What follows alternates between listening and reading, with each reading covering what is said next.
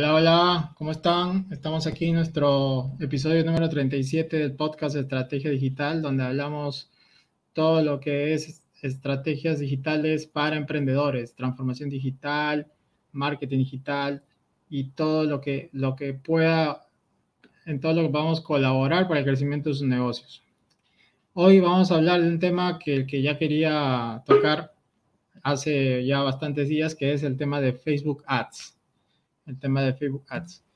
Entonces, eh, esto trata de, del tráfico, ¿no? Tráfico por Internet, pero utilizando la fuente de, la fuente de tráfico Facebook. Eh, digamos que hemos hablado hace unos días sobre lo que son landing page, cartas de ventas, oferta irresistible, pero de nada vale tener la carta de ventas con la oferta irresistible si no va a llegar personas a ver esa página. Entonces, vamos a enseñar o vamos a, tratar de dar alcances teóricos a través de este podcast de cómo hacer que las personas lleguen a esa página a través de campañas realizadas con Facebook Ads, lo cual eh, nos lleva a conocer que no solo existe el embudo de venta, sino que también existe el embudo publicitario a través de una fuente de tráfico como este Facebook Ads donde aquí entran eh, temas como las políticas de Facebook para publicidad, el, pixel de Facebook, el Business Manager, los públicos personalizados eh, y, toda una serie de componentes y elementos de los que vamos a, tocar el día de hoy. Entonces, mi nombre es Giancarlo Vallejo. Hoy vamos a hablar de Facebook Ads en este podcast 3 Digital y le doy el pase a nuestro amigo Aldo. Muchas gracias, Giancarlo. Y bueno, efectivamente, hoy día tenemos un tema muy interesante, ya que Facebook tiene mucho potencial para hacer crecer nuestro negocio. Entonces, le damos la bienvenida a todas las personas que nos acompañan en este episodio. Los invitamos a que dejen sus comentarios. Y bueno, mi nombre es Aldo Boteri y recuerden que eh, queremos recibir sus preguntas y también sus saludos, así que dejen sus comentarios ahí en el chat. Muchas gracias y ahora vamos con Freddy Ortiz. Sí, ¿qué tal? Buenas noches. Buenas noches, Aldo, Giancarlo, Víctor, buenas noches. Buenas noches a todos los amigos que nos siguen. Bueno, vamos ya a un nuevo episodio. Hoy día vamos a hablar, complementando ya lo que hemos hablado en, las reuniones anteriores. Vamos a hablar un poco de cómo, cómo generamos tráfico hacia nuestras landing page, ¿no? De la cual hemos hablado mucho en las reuniones pasadas y bueno, generar tráfico hay muchas maneras. Hoy día vamos a hablar de una de ellas, quizás la más conocida, por eso hemos escogido hablar hoy día de Facebook Ads. Entonces la charla va a estar muy interesante porque sé que acá mis amigos son especialistas en el tema. Yo lo voy a, hablar de acuerdo a mi experiencia que tengo con Facebook, ¿no? Bueno, entonces está todo interesante, no se vayan y ya viene lo bueno. Adelante, Víctor.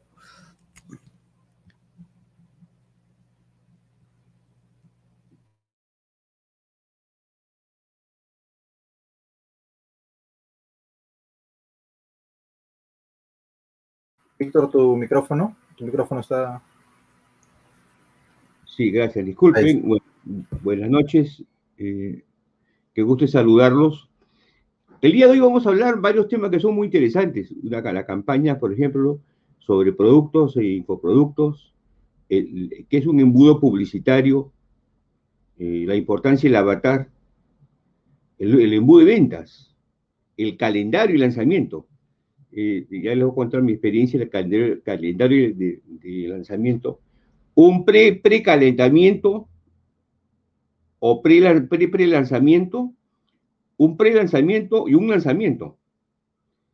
Eh, en fin, hay una serie de temas que vamos a tratar el día de hoy sobre el tráfico frío, el tráfico caliente, en fin, es, bastante amplio. Así que le doy el pase a Giancarlo Viejo. Gracias, Víctor Benjamín.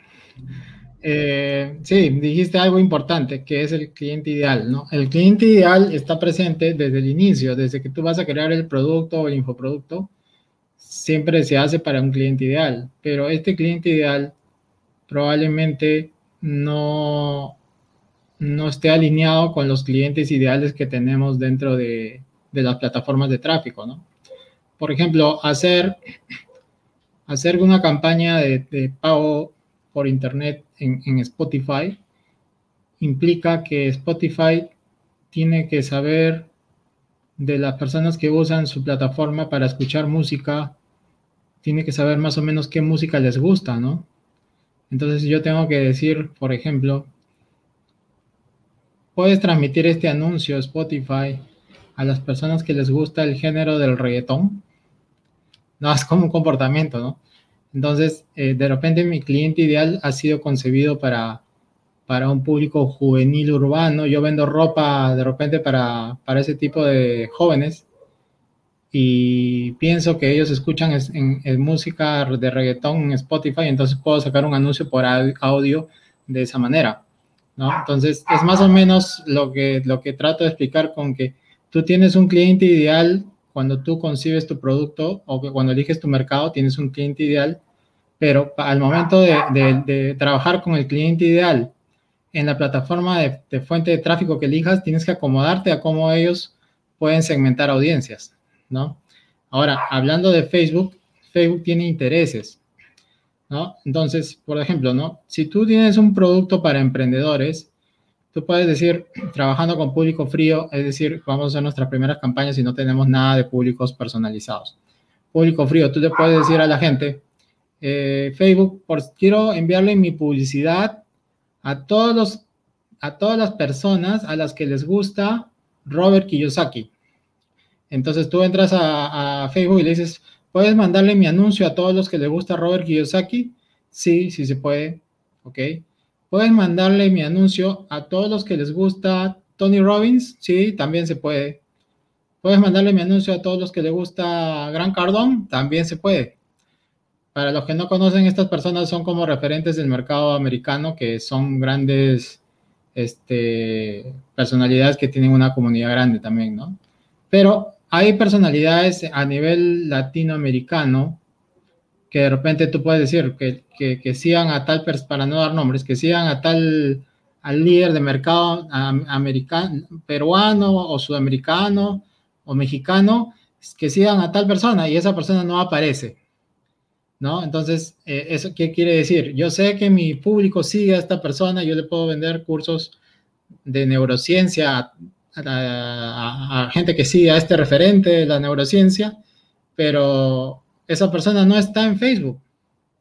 Entonces ahí, ahí viene un problema. Entonces yo ya no puedo dirigir una segmentación tal como yo lo había concebido para mi producto. Entonces tengo que acomodarme a como Facebook tiene los intereses, ¿no?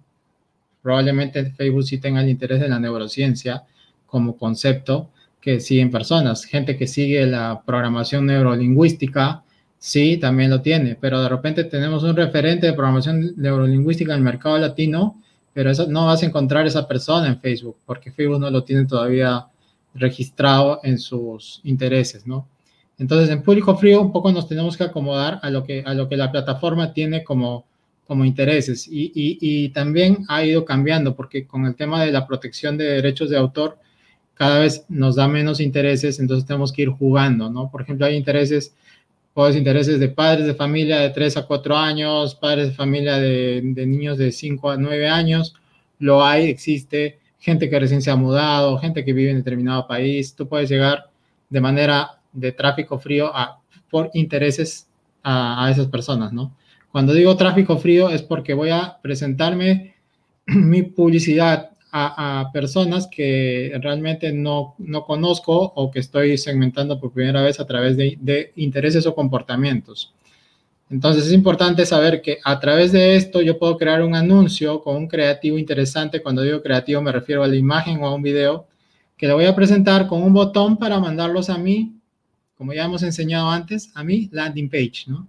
Y mi landing page forma parte de un embudo de ventas. ¿No? Porque puede ser una landing page de, para, con para descargar un lead magnet o puede ser una landing page de carta de ventas directamente para comprar un infoproducto, ¿no? Y con eso yo los dejo en esta parte para que complemente Aldo con lo que continúa. Sí, Aldo. Gracias, Giancarlo. Bueno, efectivamente, yo quería hacer el paralelo como antiguamente se anunciaba y antiguamente eh, probablemente alguno tenía oportunidad de anunciar en los diarios, ¿verdad? Porque uno anunciaba en los anuncios clasificados o uno anunciaba en la televisión, en la radio. Y a veces era un poco complicado dirigir nuestro anuncio hacia nuestro público objetivo, porque si yo anuncio, por ejemplo, en radio, van a escuchar miles de personas este mensaje y de estas personas, ¿qué porcentaje es mi público objetivo? ¿Qué porcentaje de ellos es realmente la porción que me interesa? A veces, de acuerdo al horario, de acuerdo al tipo de programación, se puede más o menos dirigir, pero es un poco complicado, ¿no? Igual los anuncios clasificados, entre tantos anuncios clasificados, no sé si, si, es igual en todos los países, pero por lo menos acá pueden haber varias páginas de anuncios clasificados en una letra muy pequeña, cómo destacar tu anuncio entre tantos para que te lean y que te lean las personas que realmente te interesan, porque no te interesa todo el público de ese diario. Entonces, eso era antiguamente, y bueno, obviamente anunciar en radio, en televisión era mucho más caro, más, cómodo era en el periódico. Incluso en la guía de páginas amarillas, en las guías telefónicas también se anunciaba y, era, era caro, al menos en esa época. Ahora ya nadie anuncia en guías de páginas amarillas, creo que ya no existen. Pero, ¿cómo entonces damos a conocer nuestros servicios, nuestros productos, productos digitales en esta era digital en la que nos encontramos?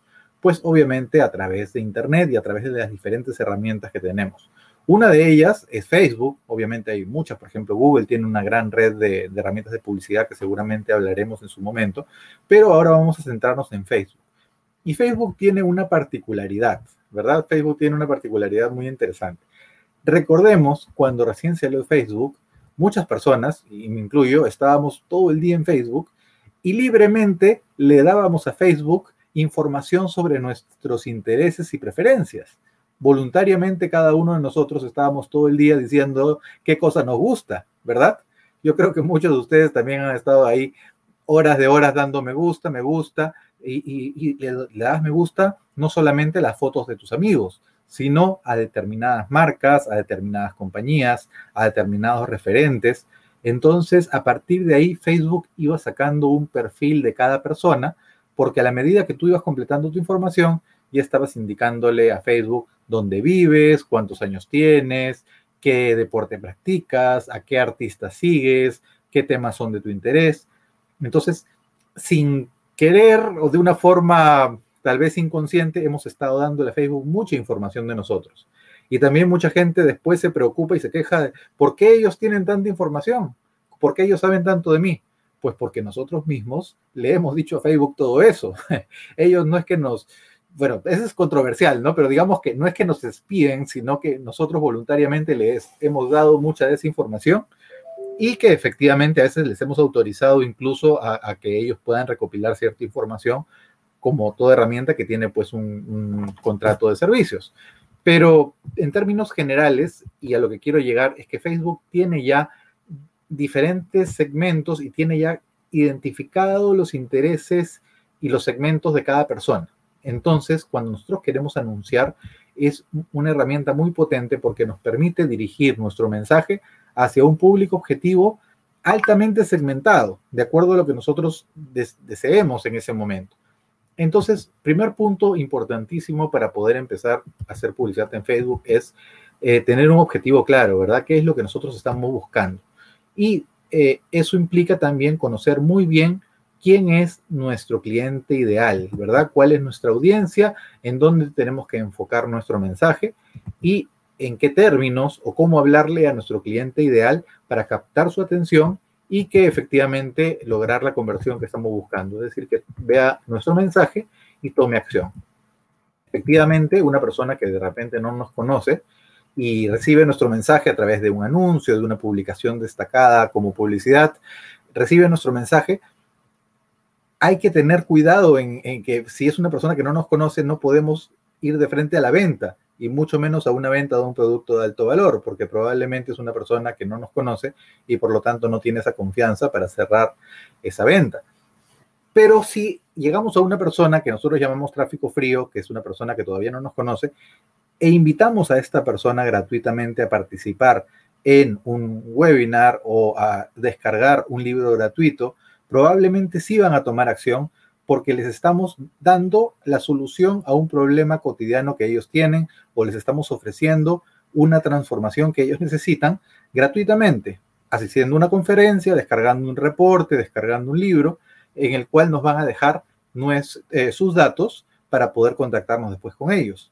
Eso lo hemos visto en episodios anteriores cuando hablamos acerca de los lead magnet, donde el objetivo es que estas personas de tráfico frío reciban nuestro mensaje y obviamente nos dejen sus datos de contacto a cambio para que nosotros podamos ir haciéndole seguimiento y enviarle información que nos permita ir calentando este público para que más adelante podamos venderles. Y obviamente aquí ya entra la secuencia del embudo. Pero nuestro mensaje, yendo al, tema de Facebook propiamente dicho, nuestro mensaje mm, es una herramienta muy potente porque nos va a permitir llevar este mensaje a las personas altamente segmentadas de acuerdo a nuestras necesidades. Incluso podemos, por ejemplo, decir, ya lo mencionó Giancarlo un momento, podemos buscar gente con ciertos intereses o preferencias, con cierto nivel de educación, que eso es algo muy importante cuando uno quiere segmentar por ciertas eh, carreras o campos de estudio. La edad también de las personas es muy importante. Muchas veces, eh, a veces el producto está destinado para usuarios, por ejemplo, para niños, pero la publicidad está, está orientada hacia sus padres. Entonces buscamos rangos de edades de padres que puedan tener niños, pequeños, por ejemplo. Eh, el género también es importante y también es algo que podríamos nosotros determinar. Entonces, todas estas variables nosotros podemos configurarlas al momento de anunciar en Facebook y lo más importante es que podemos, por un lado, definir cuánto queremos invertir y a la par ir midiendo la efectividad de nuestra inversión. Por ejemplo, cuando nosotros publicábamos, como les comentaba en el ejemplo inicial, antiguamente un aviso en, la página de avisos clasificados del diario, no teníamos forma de saber cuánta gente lo había leído. Puede ser que de repente mucha gente compró el diario y nadie lo, leyó. Eso es más o menos haciendo la par con impresiones y, y, vistas, pues, ¿no? Entonces, mucha gente puede comprar el diario, pero no sabemos exactamente cuántos leyeron nuestro anuncio porque eh, no había forma, ¿no? Probablemente los que tomaron acción y llamaron al teléfono que salía ahí, de alguna manera los podemos ir contabilizando, pero en Facebook es mucho más efectivo porque podemos saber exactamente cuántas veces se mostró ese anuncio y también cuántas personas hicieron clic en el, en el botón y realizaron la acción correspondiente. Entonces, eh, podemos sacar de esa manera métricas que nos ayuden a ir perfeccionando ya sea nuestro público o nuestro llamado a la acción. Y pues de la misma manera eh, tenemos diferentes herramientas que nos van a permitir ir realizando métricas para ir eh, mejorando la efectividad, ya sea aumentando la inversión que vamos a hacer por cada, por cada clic, porque también podemos ir manejando cuánto queremos invertir y eh, también podemos ir mejorando nuestro anuncio haciendo, por ejemplo, las comparaciones de las pruebas AB. Podemos lanzar dos anuncios para ir midiendo la efectividad de ambos, a ver cuál funciona mejor y eso es algo que comúnmente utilizamos. Entonces, eh, yo voy a, dejarlo hasta, este punto y tal vez para dejar una pregunta, a ver si alguno de mis colegas quiere, quiere entrar un poco en detalle, una de las preguntas que siempre me hacen es, ¿cuánto cuesta invertir en Facebook? Y eso es algo muy complicado de responder porque en realidad es muy variable, ¿no? Pero por ahí sí pueden complementar en alguna de sus intervenciones para ustedes cuánto cuesta. O sea, ¿con cuánto puedo, puedo invertir en Facebook? Es una de las preguntas más frecuentes que, que recibo. Bueno, muchas gracias y adelante, Freddy. Gracias, Aldo. Bueno, sí es interesante el tema de Facebook. Bueno, Facebook ya tiene sus añitos acá en el mundo de Internet y ha ido avanzando. Nosotros que estamos en el mundo de Internet sabemos que estas, estas plataformas cambian constantemente, ¿no? Cambian tanto y yo voy a contarle mi experiencia con Facebook desde el punto de vista de lo que es publicidad. En primer lugar, los que nos escuchan se preguntarán, claro, nosotros ponemos publicidad en Facebook y la publicidad aparece, pero ¿dónde aparece la publicidad de Facebook? Aparece en algún contenido que nosotros mismos colocamos en Facebook. Si tú colocas un video, probablemente aparezca una publicidad dentro de tu video y, es ahí donde aparece la publicidad de Facebook, ¿no? O aparece en tu feed, eh, en tu perfil aparece publicidad, entonces, pero está apareciendo dentro de tu mismo contenido que tú estás haciendo. Entonces, si no hay contenido, no habría publicidad tampoco. Entonces, nosotros mismos le damos nuestros datos a Facebook y nosotros mismos trabajamos para Facebook para crear contenido y Facebook hace negocios sobre eso, ¿no? Es interesante la, la modalidad de, de, business que tiene este Facebook. Prácticamente este, solamente gestiona. Nosotros somos los que hacemos todo. Nosotros somos los que ponemos contenido y nosotros somos los que pagamos por la publicidad. Entonces Facebook simplemente gestiona y gana su porcentaje, ¿no? Eh, es un negocio muy interesante que los que nos escuchan pueden pensar cómo pueden hacer un negocio similar, ¿no? Eh, bueno, eh, Facebook, de manera personal, yo he hecho publicidad de diferentes maneras en Facebook y también me he caído de muchas maneras, ¿no? Porque lamentablemente cuando yo hago publicidad recién están empezando las cosas cambiando y bueno, voy a cometer errores, ¿no? Ahora, para los que nos escuchan y, por ejemplo, los que empiezan en Facebook, se crean una fanpage, una página de negocios, ¿no? Entonces, empiezan a poner su contenido y lo que va a pasar de inmediato es que Facebook le va a empezar a enviar pequeños pop-up mensajes para que hagan publicidad, o sea, para que su post sea más visto por, bueno, por sus seguidores. Entonces, esa es una manera de hacer publicidad. Esa es hacer una, le llaman promocionar por publicación. ¿no? Promocionar publicación es lo más sencillo y eso fue lo primero que apareció en Facebook.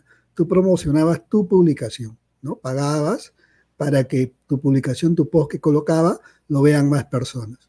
Ese fue lo primero que apareció en Facebook. Un negocio muy sencillo que hasta ahora existe y seguramente los que recién empiezan y hacen una fanpage es lo primero que van a ver porque debajo de cada post que colocan le aparece un botón para promocionar, ¿no?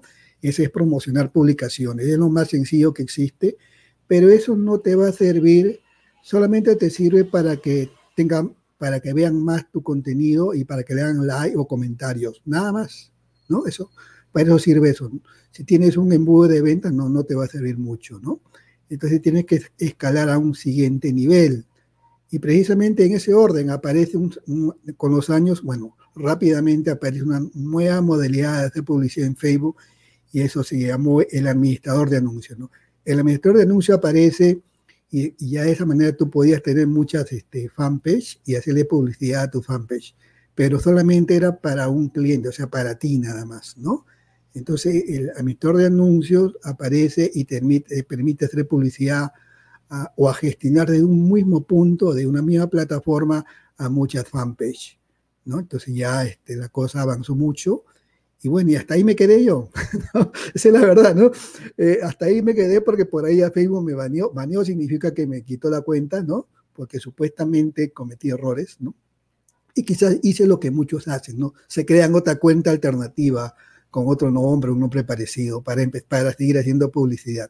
Es lo que muchos hacen, pero es un grave error también que uno va a cometer, va a cometer ahí, ¿no? Si hace otro perfil, probablemente algunos hasta con su mismo nombre, ¿no? Hacen otro perfil para seguir haciendo, tener su administrador de anuncios y hacer publicidad. Pero Facebook se va a dar cuenta de alguna u otra manera que tú tienes dos cuentas y te va a empezar a banear por ambos lados, ¿no? Entonces eh, es muy importante que si vas a crear otra cuenta, mejor, este, no sé, con un familiar te pones de acuerdo para usar tu cuenta y de esa manera evitar pues, los baneos que te va a hacer este Facebook, el, el, tema de publicidad. Pero luego apareció el famoso este, Business Manager, que de eso es especialista Giancarlo Vallejo, el, el, business, manager aparece y, la verdad que a mí me desubicó también. Lo confundía con el administrador de anuncios también. Para mí era lo mismo, pero no es lo mismo, ¿no? Pues el business manager ya te permite manejar varias cuentas, o sea, para varios clientes y tiene una serie de beneficios, ¿no? Entonces, e increíblemente mis cuentas que habían sido baneadas, me di cuenta que podía crear business manager, o sea, que había sido baneada para administrador de anuncios, podía crear business manager después, ¿no? Entonces por ahí empecé otra vez, ¿no? hacer anuncios. Pero ¿qué pasa? Hay muchas cosas que en verdad están escritas, pero como es un robot el que maneja inicialmente las cuentas de Facebook, que va a ver tu publicidad, tu anuncio, hay errores que comete Facebook o también errores que cometemos nosotros. Por ejemplo, hace poco, bueno, hace tres días, cuatro días hice una publicidad para una fanpage que solamente lo único que quería tener like a uno de mis posts. ¿no? Porque hay una estrategia ahora que le voy a explicar. Entonces, ¿qué pasa? Inmediatamente me puso el aviso en rojo, ¿no? Que no pasaba mi publicidad. Inmediatamente, hasta ahí estaba todo bien, pero dije, ya bueno, haré otra publicidad, pero inmediatamente cuando intenté hacer otra publicidad, me baneó la cuenta. Evidentemente, como todos reclamamos, ¿no? Entonces, me salió el aviso que había, yo había cometido una infracción acerca de los temas de de licores, ¿no? Supuestamente cuando uno no puede libremente poner un aviso de licor o de trago, como decimos en Sudamérica, porque eso no es un tema muy sensible para Facebook, ¿no? Pero yo dije, mi página, mi fanpage no, es, no tiene nada que ver con licores. O sea, yo en ningún momento estoy hablando de licor, por ningún lado, pero me puse a analizar mi página y en el, y en el arte, que era una página de salud, en el arte, donde estaban las frutas, los alimentos, había una copa de vino, ¿no? Y por eso nada más me, me baneó este Facebook, ¿no? O sea, definitivamente había infringido de alguna manera los temas de, los tragos, eh, pero solamente yo no era mi intención haber colocado en el arte, o sea, una copita de vino por ahí escondida que aparecía entre los alimentos, ¿no? Entonces eso fue cuestión de baneo, que ya lamentablemente Facebook es Facebook y te, penaliza y se acabó, ¿no? Entonces, este, a ese nivel quería explicarle que llega ya este, cuando queremos hacer este, publicidad en Facebook. Pero lo interesante es que Facebook, como tiene los datos, tiene nuestros datos, yo, por ejemplo, puedo hacer una publicidad para todos los amigos de Víctor Plaza.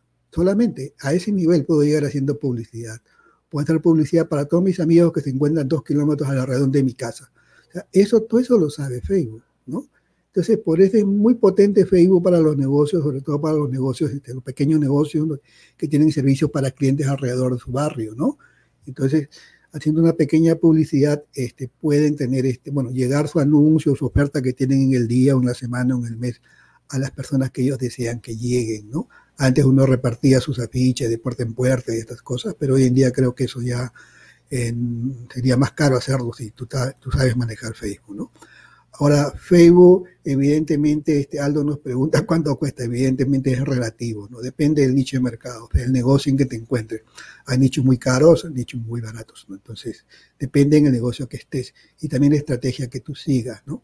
Por ejemplo, de manera personal, yo este, tengo un tipo de negocio que, gano por la publicidad, entonces a mí me, me interesa tener fanpage con muchos seguidores Antiguamente, como ya Giancarlo también lo ha explicado, tener una fanpage y hacer viral tu post era muy sencillo. Eso acabó hace, hace más de un año, parece que acabó ese tema, que ya es muy difícil que tu post de una fanpage sea viral, porque Facebook lo que quiere es que haga publicidad.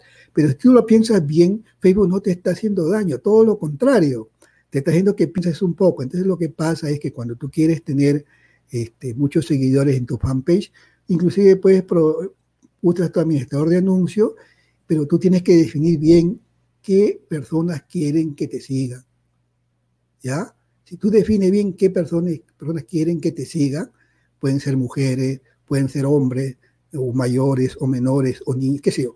Tú eliges y solamente cuando haces publicidad o que te hagan like a tu página, solamente te diriges exclusivamente a ese grupo de potenciales clientes que tú quieres que te sigan. No, a eso le llamas el tráfico frío, ¿no? Estás trayendo tráfico frío todavía. Pero cuando tú tienes en tu fanpage ya esos seguidores potenciales clientes que tú quieres que te sigan, evidentemente vas a, crear más, más publicaciones, pero como ustedes saben, la publicación no se lo muestra todo, ¿no? Pero si tú le haces publicidad solamente a tus seguidores, entonces el coste de la publicidad es muy barata. Entonces, depende de la estrategia que tú quieras utilizar. Evidentemente, tener seguidores en una fanpage con este tipo de publicidad te va a tomar un tiempo, pero de repente tú quieres tener ya, entonces tienes que ir a otro tipo de publicidad en Facebook, que de repente Giancarlo lo va a explicar con mayor detalle. Yo estoy explicando el tiempo de, vista de la fanpage, que es un, proceso que te va a demorar más, ¿no? Más, pero vas a tener potenciales clientes en tu fanpage con publicidad, ¿no? Y luego cuando quieres dar una propuesta o enviar, este, crear tus embudos, solamente le haces publicidad a tus seguidores de tu fanpage. Y entonces, como ya tú sabes que son clientes fríos tuyos, entonces tu publicidad de todas maneras tienes que pagar, pero va a ser mucho más barato. Entonces, ya son estrategias que tú tienes que ver del tipo de, de objetivo que persigues, ¿no? Tipo objetivo. Evidentemente, si tú vas a tener un lanzamiento la próxima semana o entre dos semanas y no has trabajado una fanpage, no lo vas a hacer en dos semanas, tienes que ir de directo a hacer publicidad de otro tipo de fanpage, que probablemente ya Giancarlo nos va a explicar con mayor, detalle, ¿no? Pero eh, eh, en Facebook lo que aprendí o lo que me enseñó Facebook hasta ahora es que lamentablemente cada, cada falla o cada fracaso que tengas va a ser muy dura la caída porque te vas a quedar sin tu cuenta, ¿no? Pero bueno, hay maneras y alternativas de seguir trabajando en Facebook miren cuántos años yo estoy en Facebook y a pesar de todo que lo que le cuento, continúo trabajando en Facebook. si hay maneras y alternativas para seguir adelante siempre, ¿no? El que, el que quiere va a seguir para adelante y busca siempre alternativas, ¿no? Entonces yo creo que aquí, este, Giancarlo y yo ya hemos sido penalizados al 100% por, por Facebook, ya no tiene otra manera de penalizar hasta ahora, ¿no? pero este, se aprende, ¿no? porque la verdad probablemente fallamos porque Facebook cambió y nosotros no sabíamos, seguíamos actuando como antes. ¿no? Entonces, eso es también lo que ocurre. ¿no? Y bueno, hoy día Facebook te permite hacer muchos tipos de publicidad, o sea, bastante, es increíble la manera, y cada uno, es tan amplio esto que cada uno se especializa en un campo, ¿no? Por ejemplo, yo me especializo en el tema de la fanpage y de repente ustedes se, están especializando en otro tema, ¿no? En, ninguno es bueno ni malo, simplemente es, ¿no? Si tú lo sabes, sacar provecho, lo, lo vas le vas a sacar provecho. Muy bien, por ahora lo dejo ahí y bueno, adelante Víctor. verdaderamente este, eh, Freddy Ortiz Magallanes ha hablado de cosas muy interesantes e importantes, en realidad, este, sobre los problemas que ha tenido, ¿no? Yo desearía ser un poquito más conceptual. No sé, este, Giancarlo, si puedes poner este, el tema de mi, de de mi curso Multiplica tus negocios en 30 días, porque de repente poder explicar y también asimismo tengan conocimiento de ellos, de que hay un curso muy interesante que se llama Multiplica tu, negocio, tu negocios en 30 días. Si me mandan un WhatsApp, van a tener toda la información. Sobre todo en esta época, que es una época de planeamiento. O sea, lo que tenemos que considerar es que esta es una época de planeamiento, eh, porque eh, en realidad hay una restricción de los mercados, hay una restricción de la demanda, y el ambiente, el ambiente externo este, afecta.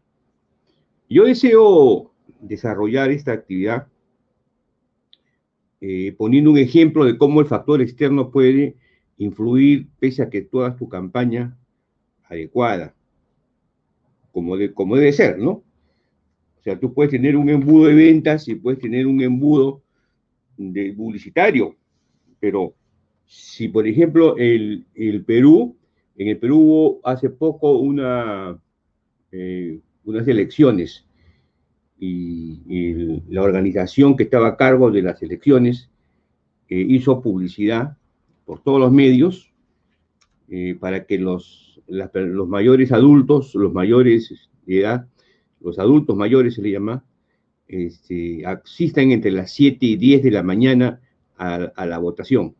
Entonces, una campaña puede tener muchos errores y normalmente tiene errores cuando no se analiza el ambiente externo. Cuando yo hablo del ambiente externo, estoy hablando cómo al avatar, al que tú piensas venderle, le puede afectar. Entonces, esos son, esos son temas estratégicos. ¿Y qué es una estrategia? Una estrategia es una hipótesis que tiene que ser comprobada. Eso, eso este, lo, lo dice Fred. Acaba de poner un anuncio y de repente, como el negocio de él es por publicidad, eh, Facebook lo, eh, eh, le canceló la campaña porque había un, tema relacionado al COVID que no, bueno, nadie se había dado cuenta. Entonces, el avatar o la persona o el grupo de personas que, donde tú vas a dirigir es afectado por un ambiente externo. Entonces, tu, estrategia tiene, tiene que pensar que es una hipótesis. Y, y, es más, es un modelo porque es un conjunto de sistemas. Entonces, Facebook cambia permanentemente sus, este, sus instrucciones. Entonces, y uno, y uno no, no, le hace caso no se da cuenta, entonces este, también le dañan la campaña, ¿no? Entonces es un modelo. Entonces hay que estar actualizando el modelo. Eh, también es un método, porque, por ejemplo, nosotros cuando hacemos una campaña de Google, de Google Ads, aparte de eh, Hotmart, por ejemplo, le llama Buyer Person, le llama el avatar, ¿no? Una característica. Eh, y, lo explica muy bien en relación a, los intereses, la, parte demográfica. O sea, él amarra intereses que tenga el Buyer Person con, la parte demográfica. Entonces, eso es importante. Vamos a conversar. Es importante mirar esto bajo, varios puntos de vista, un punto de vista técnico y un punto de vista conceptual. Eh, vamos, a, suponer que, este, tú produces prendas y que tus prendas se llaman eh, boteri, tus prendas textiles se llaman boteri, ¿no? Y tienes, y, tienes un punto de venta en, un lugar de, en la ciudad. Pero tú produces tus prendas en, otro sitio, ¿no es cierto? Entonces, ¿qué sucede? Vamos a suponer de que aparece un comprador que te quiere comprar todo el lote y lo quiere llevar en realidad a Juliaca.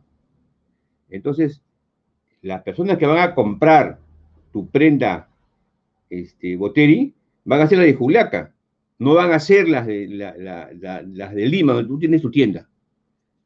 Entonces el avatar está muy relacionado a la parte demográfica, o sea, los intereses demográficos. O sea, tu prenda textil, si se va a vender en otra localidad, tú tienes que pensar que si haces una publicidad en otra localidad, por ejemplo, tú haces una publicidad para Canadá, ¿correcto? Para los países de, este, eh, que, no hablan, que no hablan español, ¿no? Estados Unidos, de Canadá.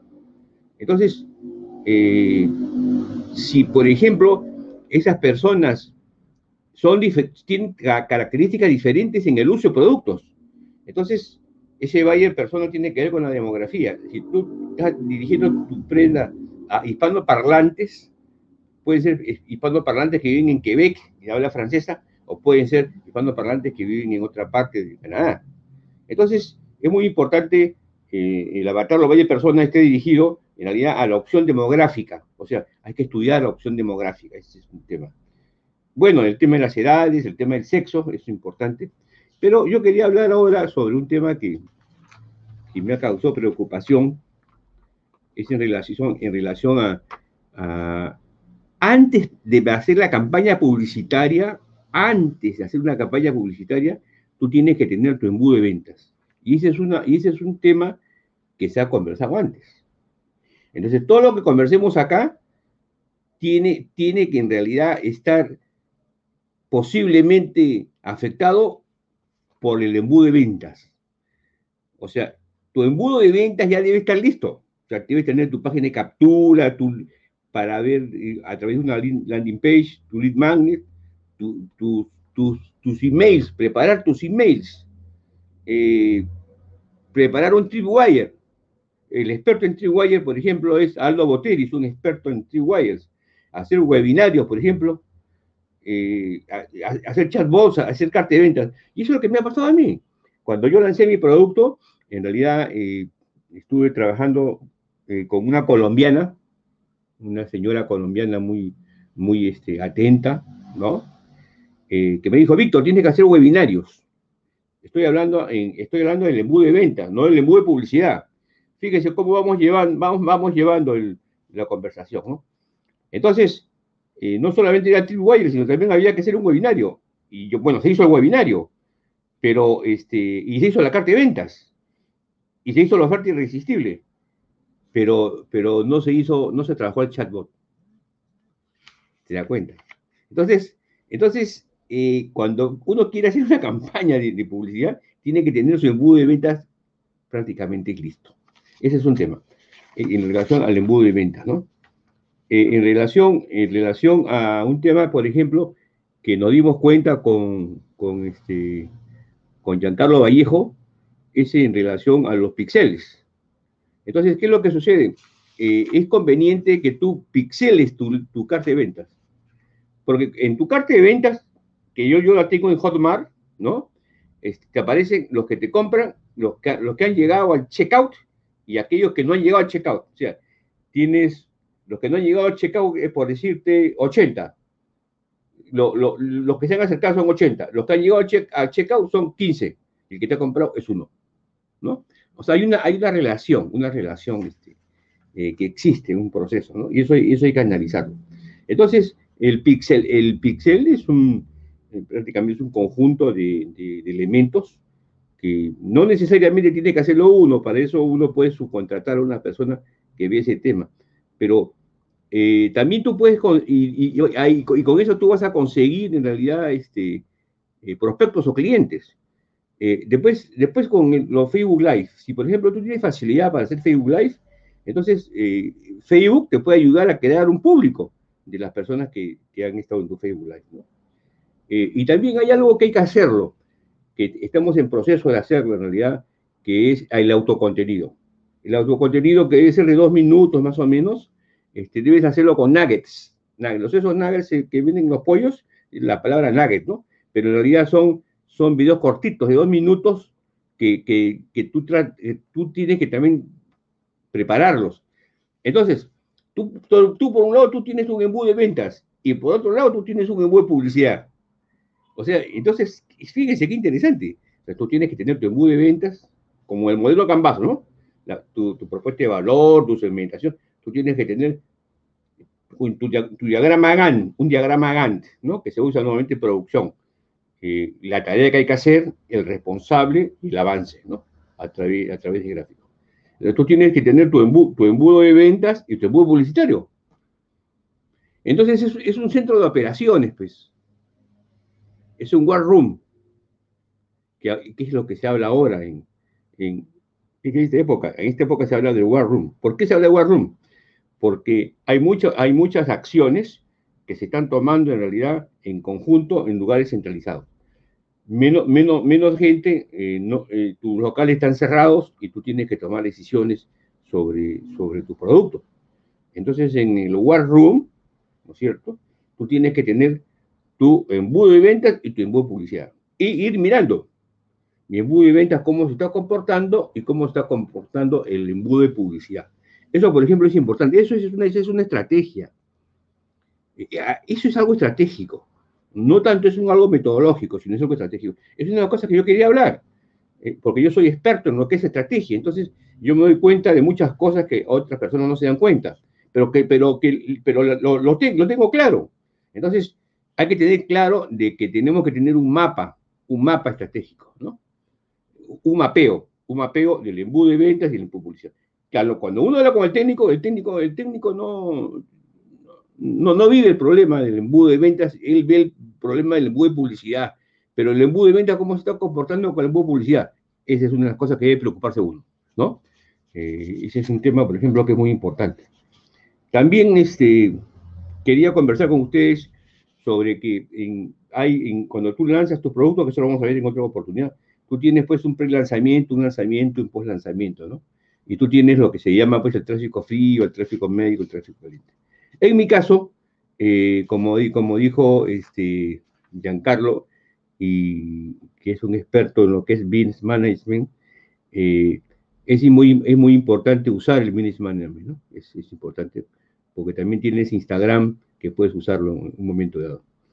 Eh, y, también, las recomendaciones de, este, de Freddy Ortiz Magallanes, porque él es un experto en lo que son las, lo que son las, este, eh, la fanpage, ¿no? Y el uso de, los canales de YouTube.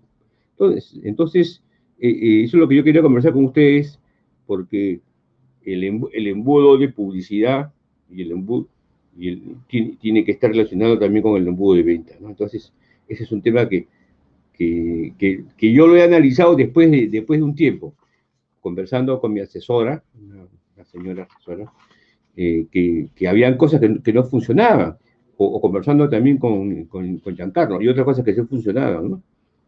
Entonces, en mi caso, yo lo que hago es eh, hacer un trabajo de marca.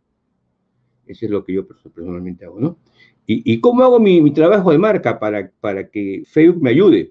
Porque en un momento dado ya voy a entrar a Facebook con una, con una inversión mediana. Entonces, eh, hago trabajos relacionados a lo que es la investigación en otras áreas. Por ejemplo, ahora estoy haciendo una investigación de las hidrovías en la selva peruana, ¿no? Entonces la pregunta es, ¿pero qué tiene que ver las hidrovías con, con el embudo de venta, el embudo publicidad? Sí, sí tiene que ver. Porque en realidad, como, como estamos interconectados, en realidad, en realidad Facebook me, me, va, voy, voy, a poder detectar que de repente tengo un, un nicho, un nicho en alguna zona que, sí necesitan mi trabajo, mi producto, mi servicio. Puede ser ot, otros, otros avatares.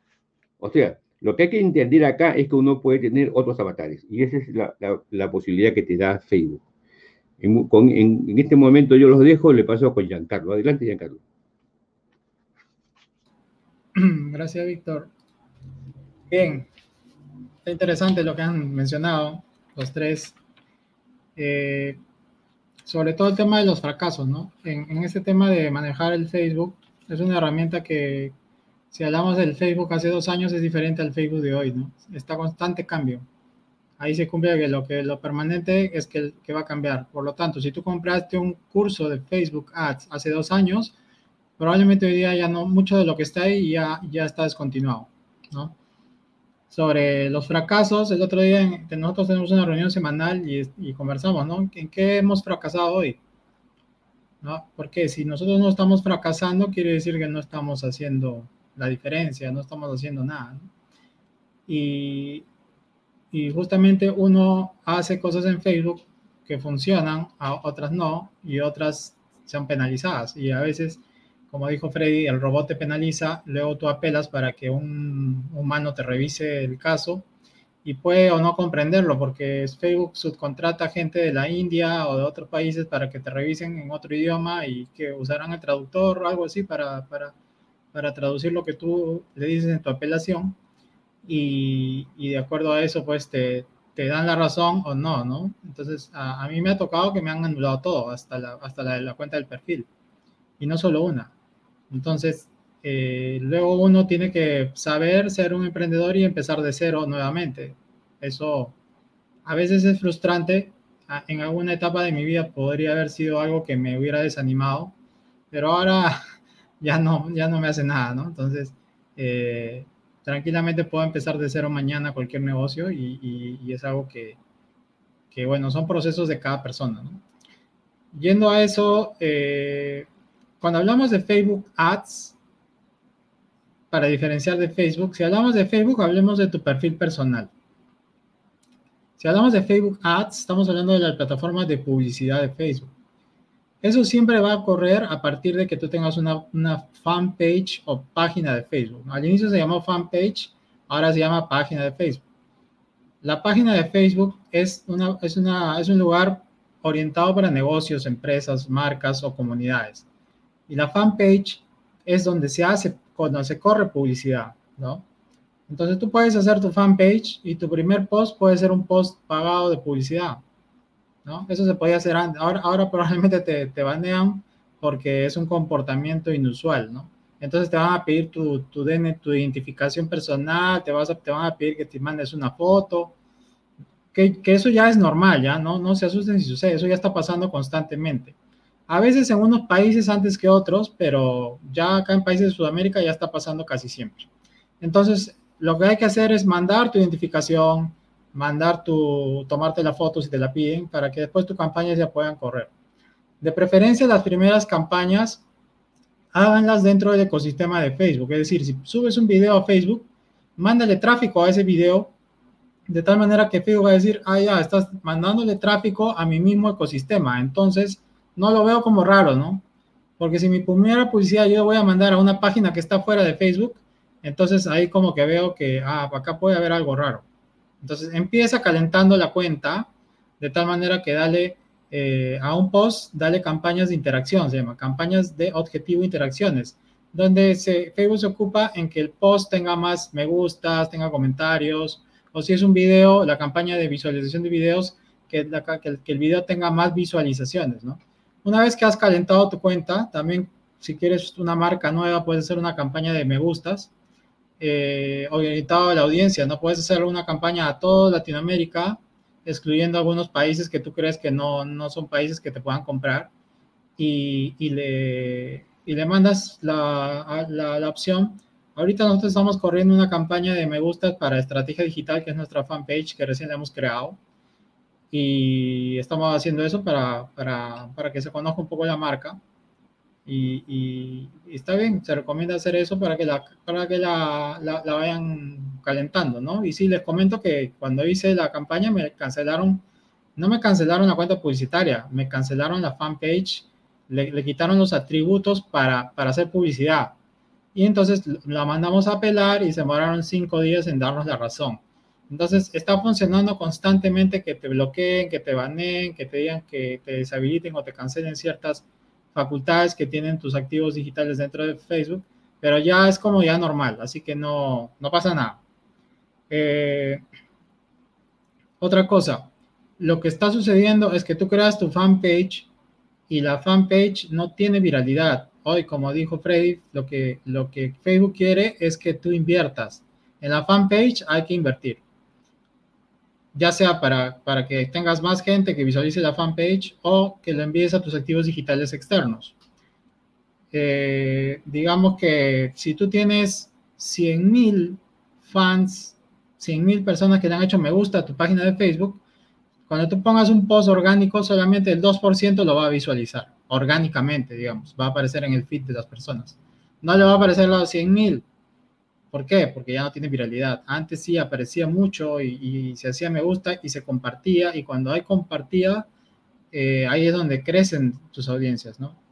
Eh, hoy no tienes que sentirte mal si tienes pocos me gustas, porque los me gustas no son ventas tampoco, ¿no? Los me gustas simplemente son gente que le dio me gusta y punto, nada más. Eh, incluso ese, ese, botón de me gusta está por desaparecer de Facebook, cualquier momento va a desaparecer. Así que no es una métrica decir que yo tengo más me gustas sobre la competencia. Hoy importa más quién invierte más en publicidad que, que tener me gustas.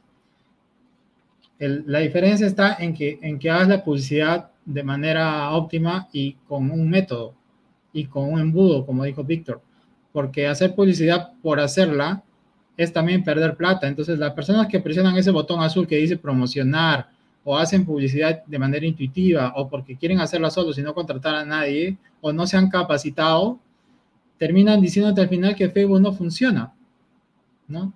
Hay mucha gente que dice, no, la publicidad de Facebook no funciona. Obviamente que no funciona porque no lo hicieron bien. Eso pasa. Y hablaron también de que Facebook sabe más de ti que, que tú mismo, ¿no? Y eso es cierto, porque Facebook sabe más de ti que tú mismo, ¿no? Porque si tú, si tú te, si tú te, digamos, le das me gustas a páginas de fútbol, te metes a grupos donde conversan de fútbol, eh, estás en la fanpage de la Champions League, obviamente que saben que te gusta el fútbol, ¿no? Y, eso tú también lo sabes pero no sabes de repente que Facebook también lo sabe. Y, y, puedes inconscientemente tú también entrar en otros tipos de páginas que te gusten los relojes, que te guste viajar, y Facebook va a saber eso. Incluso Facebook sabe lo que conversas, sabe lo que hablas, eh, sabe muchas cosas. Y eso va para su estadística, para su sistema de motor de, de publicidad. Entonces, cuando uno pone un interés y si tú estás asociado al interés, te va a aparecer esa promoción. A ver, ¿qué más? Aldo preguntó cuánto cuesta hacer publicidad en Facebook, es una gran pregunta que siempre, siempre hacen, ¿no? Yo, yo la respuesta que puedo dar es, ¿cuánto cuesta o qué precio tiene lo que vas a vender? Si yo voy a vender un producto que cueste 150 dólares, yo te diría, ok, invierte, eso multiplícalo por 3 y esa es tu, inversión inicial. ¿Ok? Digamos, si cuesta 150 dólares, multiplicado por 3 serían 100, no, 450 dólares, ¿no? Ya, ok. Ahora, 450 dólares, divídelo entre cuántos días vas a hacer la campaña. 10 días. Entonces quiere decir que deberías invertir 45 dólares diarios. Con eso ya tienes una cifra aterrizada de cuánto vas a invertir. ¿No? ¿Por qué? Porque de repente tú te pones a hacer la campaña y al momento de que estás haciendo la campaña dice, ¿cuánto vas a invertir por publicidad? Y en ese momento te pones a decir, ah, yo quiero invertir 10 dólares. Entonces no estás siendo coherente con el objetivo y con, tu, y con tu planificación. También puedes tener una forma de saber cuánto vas a invertir con respecto a la historia, ¿no? ¿Cuánto te costó? De repente vamos a mandar gente a un webinar. ¿Cuánto te costó mandar a un webinar? ¿Cuánto te costó el lead para el webinar? ¿Cuánto te costó en una oportunidad anterior? o cuánto le costó a una persona, le puedes preguntar y te pueden decir, mira, para Colombia, Perú y México, un lead para un webinar me puede estar costando 50 centavos de dólar, ¿no? Entonces tú dices, ¿cuánta gente quieres que se registre al webinar? Yo quiero mil personas que se registren al webinar.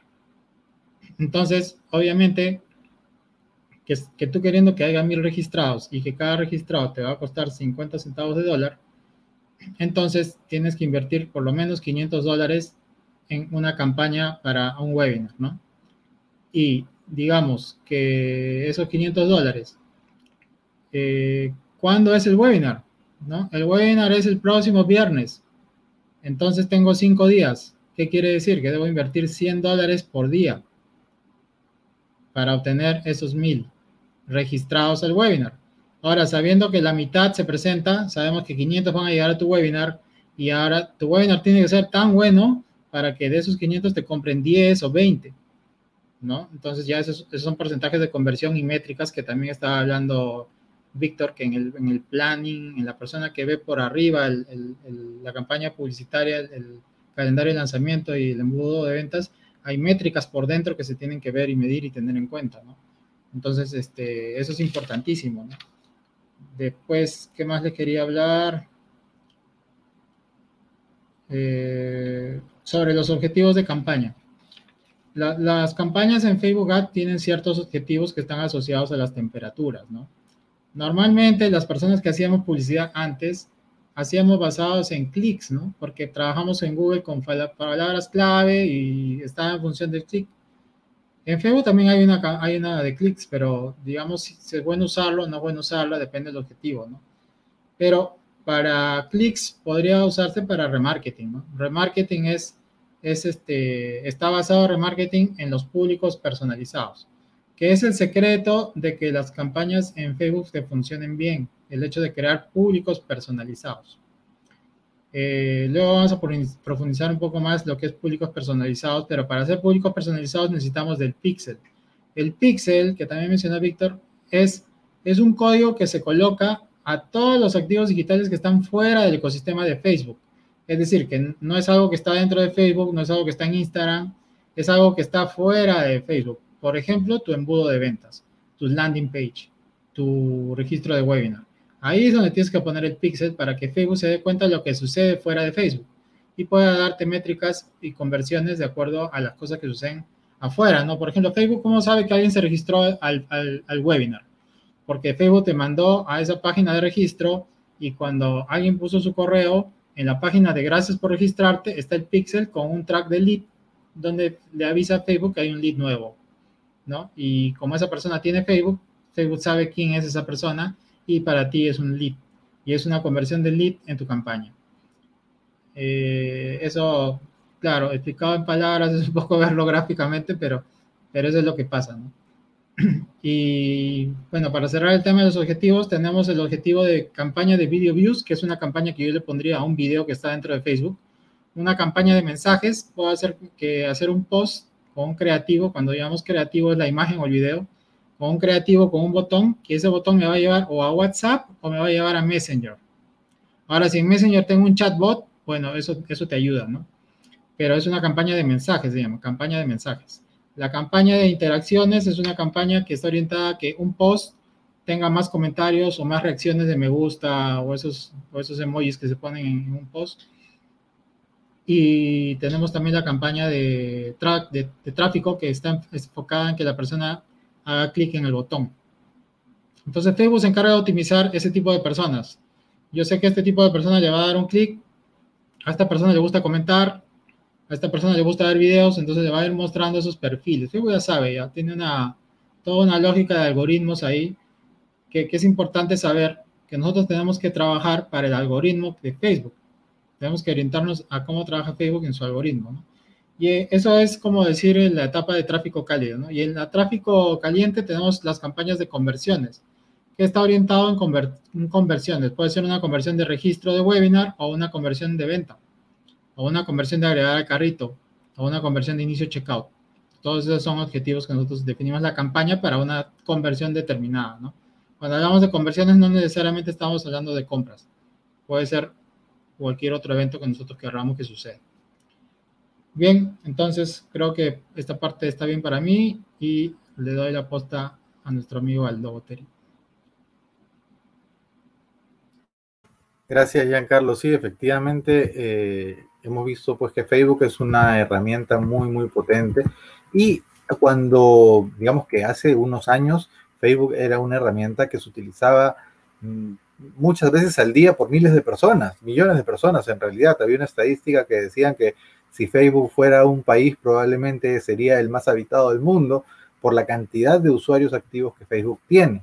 Efectivamente, esta cantidad era muy alta hace un tiempo, aunque ha ido disminuyendo porque al menos mi percepción es que el público de Facebook ha ido migrando a otras plataformas de acuerdo a ciertos intereses. Por ejemplo, hace unos meses o, un par de años, depende, eh, un poco más, el público joven empezó a utilizar otras herramientas, por ejemplo, Instagram. Instagram es una herramienta pues que empezó a atraer mucho a la juventud, ya que eh, las publicaciones eran más visuales, ¿verdad? Entonces ya los jóvenes se iban a publicar fotos, a publicar videos, y de esta manera dejaron la plataforma de Facebook por empezar a, utilizar plataformas como Instagram. ¿Qué sucedió? Bueno, Facebook compró Instagram y la adució a su ecosistema, de tal forma que eso para nosotros también nos conviene desde el punto de vista publicitario, ya que nosotros en nuestras campañas también podemos utilizar Instagram para poder eh, mostrar nuestro mensaje a los usuarios de Instagram dentro de nuestras campañas publicitarias, ya que está dentro del ecosistema de Facebook. Entonces, eh, sí, finalmente es importante conocer a nuestro público objetivo, saber cuáles son las redes que utiliza, dónde es que nuestro público está y, por supuesto, si nuestro público está principalmente en Facebook, dirigir por ahí nuestro mensaje. Al igual que en Instagram, también es bueno conocerlo para que de esa manera podamos establecer las reglas de nuestras campañas publicitarias. Yo recuerdo que una, una cliente me llamó hace, hace un tiempo y me dice, ayúdame, quiero poner publicidad en Facebook. Yo le dije, ya, muy bien, ¿cuál es? Cuéntame un poco cuál es tu estrategia de publicidad, qué es lo que estás buscando. Sí, estoy buscando anunciar en Facebook. Ok, pero ¿para qué? ¿No? O sea, ¿qué es lo que quieres conseguir?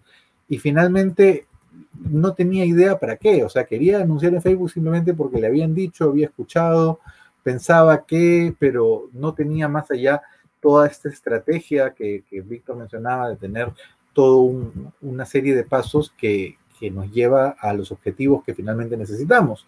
Cuando conversé con ella, finalmente estuvimos tratando de diseñar su estrategia. Había muchas cosas que, que ella misma notó que, que, efectivamente estaban mal. Por ejemplo, ella dice, sí, quiero que me vea la mayor cantidad de personas y que me siga gente de todo el mundo. Y yo le digo, sí, pero tú tienes una peluquería, entonces a ti no te conviene que te siga gente de todo el mundo. Una peluquería o barbería, como dicen algunos países, es un negocio presencial, o sea, al menos en tu modelo no hay forma de que este servicio lo puedas dar en forma online, ¿no? A no ser que dictes un curso más adelante, pero no era el tema.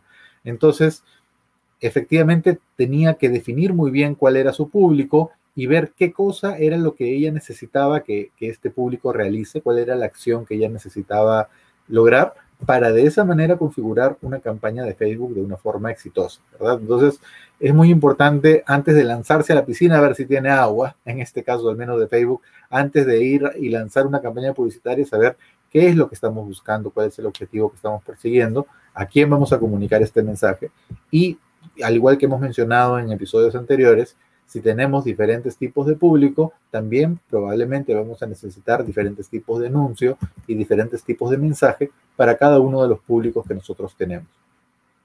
Eso, eso también va a la par porque ahora Facebook nos permite, como, como, mencionaron hace un momento, ya no simplemente anunciar, sino que tienes diferentes objetivos para el momento que tú haces el anuncio, ¿no? Entonces, uno de, de, ellos y que utilizamos bastante, por ejemplo, es recibir más mensajes. Y al momento de recibir más mensajes, puede ser tanto por el mismo Facebook Messenger como también por WhatsApp, porque también pues Facebook, al ver que WhatsApp tenía mucha gente, pues compró WhatsApp. Así de sencillo. Hay gente aquí, lo compro. Entonces WhatsApp también forma parte del ecosistema de Facebook y también podemos aprovechar nuestras campañas para incrementar la cantidad de gente que nos escriba por WhatsApp o por el mismo Facebook. Pero sabemos que mucha gente está principalmente en WhatsApp. ¿Y de qué nos sirve esto? Porque probablemente si tenemos un producto ya sea de alto valor o un producto que requiera cierto contacto más personal, más directo con los clientes, vamos a necesitar que los clientes nos escriban. El simple hecho que el cliente nos escriba ya te está diciendo que, esa persona está levantando la mano y está diciendo, esto me interesa. O sea, si esta persona ya se tomó la mano de, ya se tomó la molestia de levantar la mano y escribirte y, preguntarte algo, quiere decir que ya llamaste su atención y que ya estás, eh, y, que, ya estás conectando con esta persona y es una persona a la cual le puedes vender eh, posteriormente. Entonces, es una forma muy interesante de llegar a la gente el hecho de permitirles que se comuniquen contigo para recibir más mensajes, ya sea a través del mismo Facebook o de WhatsApp también. Luego, eh, las clásicas eh, promociones de publicaciones que también podemos hacer como siempre. Tenemos, tenemos publicaciones que queremos destacar porque nos pueden ayudar a posicionar nuestra marca o también nuestra marca personal. Toda publicación que nos ayude a posicionarnos dentro de nuestro nicho de mercado son publicaciones que nosotros podemos aprovechar para publicitarlas y hacer que esa publicación se vea más, ¿no? Como mencionaron mis compañeros, antes era algo automático porque a Facebook le, convenía mostrar publicaciones interesantes para que se vuelvan virales y la gente las vea. Pero ahora es más el tema de negocio, o sea, si quieres que esta publicación se vea, tienes que pagar, ¿verdad? Entonces, si pago más, esta publicación se ve más. En el caso de los, de los perfiles empresariales. Entonces, de las páginas eh, de empresas. Entonces nosotros podemos tener publicaciones que nos ayuden a posicionarnos y posicionar nuestra marca y por supuesto promocionar estas publicaciones a través de una campaña publicitaria en Facebook. Eh, podemos promocionar nuestras páginas, podemos conseguir más visitas a nuestra página. Eso también es algo que a veces nos ayuda también para en posicionamiento cuando queremos ofrecer cierto tipo de información y bueno, como mencionó Giancarlo hace un momento, también las campañas que nos permiten conseguir más clientes potenciales a través de la conversión que estemos buscando en ese momento. Entonces, siempre es muy importante tener muy claro el objetivo al cual estamos apuntando y como les mencioné hace un momento, también analizar las métricas, ¿no? Muy importante saber cuánto nos está costando el, costo de adquisición de cliente. Cuando ya logramos eh, ver los resultados de esta campaña saber cuántos clientes hemos obtenido y cuánto nos ha costado la campaña, saber qué porcentaje de conversión tenemos y de acuerdo a eso ver qué porcentaje de efectividad tiene cada uno de los anuncios que estamos poniendo y cuánto nos cuesta finalmente adquirir cada cliente. De esa manera, pues, poder hacer campañas más eficientes y optimizar, pues, el uso, el uso de los recursos. A veces tenemos que ir probando porque una, un mensaje determinado puede tener un mejor efecto que, otro. Entonces tratemos siempre de buscar impactar con nuestro mensaje, conectar emocionalmente con nuestra audiencia, llamar su atención para lograr pues que tomen la acción que nosotros estamos esperando. Entonces, eh, ya para ir finalizando, es muy importante lo que hemos estado mencionando durante esta transmisión sobre el tema del tráfico frío, tibio, caliente, ya que la publicidad tiene que estar orientada para el público que nosotros estemos buscando en ese momento. Si necesitamos tráfico frío para recién dar a conocernos y dar a conocer nuestros productos y servicios, pues es un tipo de campaña muy diferente a la que podemos hacer con un público eh, caliente que ya está listo para comprar y ahí sí podemos directamente dirigirlos a nuestro landing page de ventas porque es gente que ya nos conoce y es gente que está lista para comprar. Entonces, tengamos eso muy claro, muy presente cuando hagamos nuestras campañas publicitarias y ahora sí, los dejo con Freddy Ortiz. Adelante, Freddy. Bueno, gracias, Aldo. Yo creo que Giancarlo y Aldo ya han explicado bastante sobre el tema de la publicidad, que ya no nos deja nada a nosotros y a Víctor para completar. Bien, yo, yo voy a simplemente a, hacer unos comentarios adicionales. Eh, bueno, la verdad que el mundo de Internet es alucinante, ¿no? Los que estamos acá en este mundo de Internet ya varios años eh, hemos visto la historia, cómo ha transcurrido en estos últimos años vertiginosamente y los cambios que ha habido, que a veces nos ponemos a conversar y nos damos cuenta que en pocos años han ocurrido muchas cosas, ¿no? Entonces, por eso es una de las cosas por las cuales yo me quedé en Internet. Em, hablaste de que, bueno, Facebook es un todopoderoso, se empezó a comprar otras empresas y precisamente hoy día eh, de acuerdo al negocio que yo hago en Facebook, empecé, leo mucha información al respecto y, lamentablemente Facebook no puede comprarse TikTok, ¿no? Entonces lo que ha decidido es aniquilar a TikTok, ¿no? ¿Y cómo va a aniquilar a TikTok? Acá le voy a la estrategia, ¿no? Ustedes saben que los videos de TikTok son de un minuto y, y, bueno, ahí TikTok se puede aprovechar mucho para hacer mucha publicidad en los videos de un minuto, ¿no? Entonces lo que va a hacer Facebook es también va a estar arreglando su, su plataforma para permitir estos videos en vivo de un minuto en la cual va a aparecer publicidad. De tal manera que los TikTokeros van a irse supuestamente ellos masivamente a, Facebook porque van a empezar a ganar dinero con sus videos, como se dice desde un inicio. Porque como le dije en la primera ronda, eh, este, la publicidad aparece en el contenido que nosotros mismos hacemos. No, y es lógico que si yo pongo contenido y aparece publicidad en mi contenido, yo debo ganar algo por esa publicidad. Y eso es lo que ocurre en Facebook, ¿no? Entonces los tiktokeros se van a ir en masa a Facebook porque Facebook le va a dar, va a aparecer publicidad y va a aparecer publicidad en videos de menos de un minuto. Entonces los tiktokeros van a empezar a ganar rápidamente dinero. Esa estrategia funcionará o no, ya lo veremos.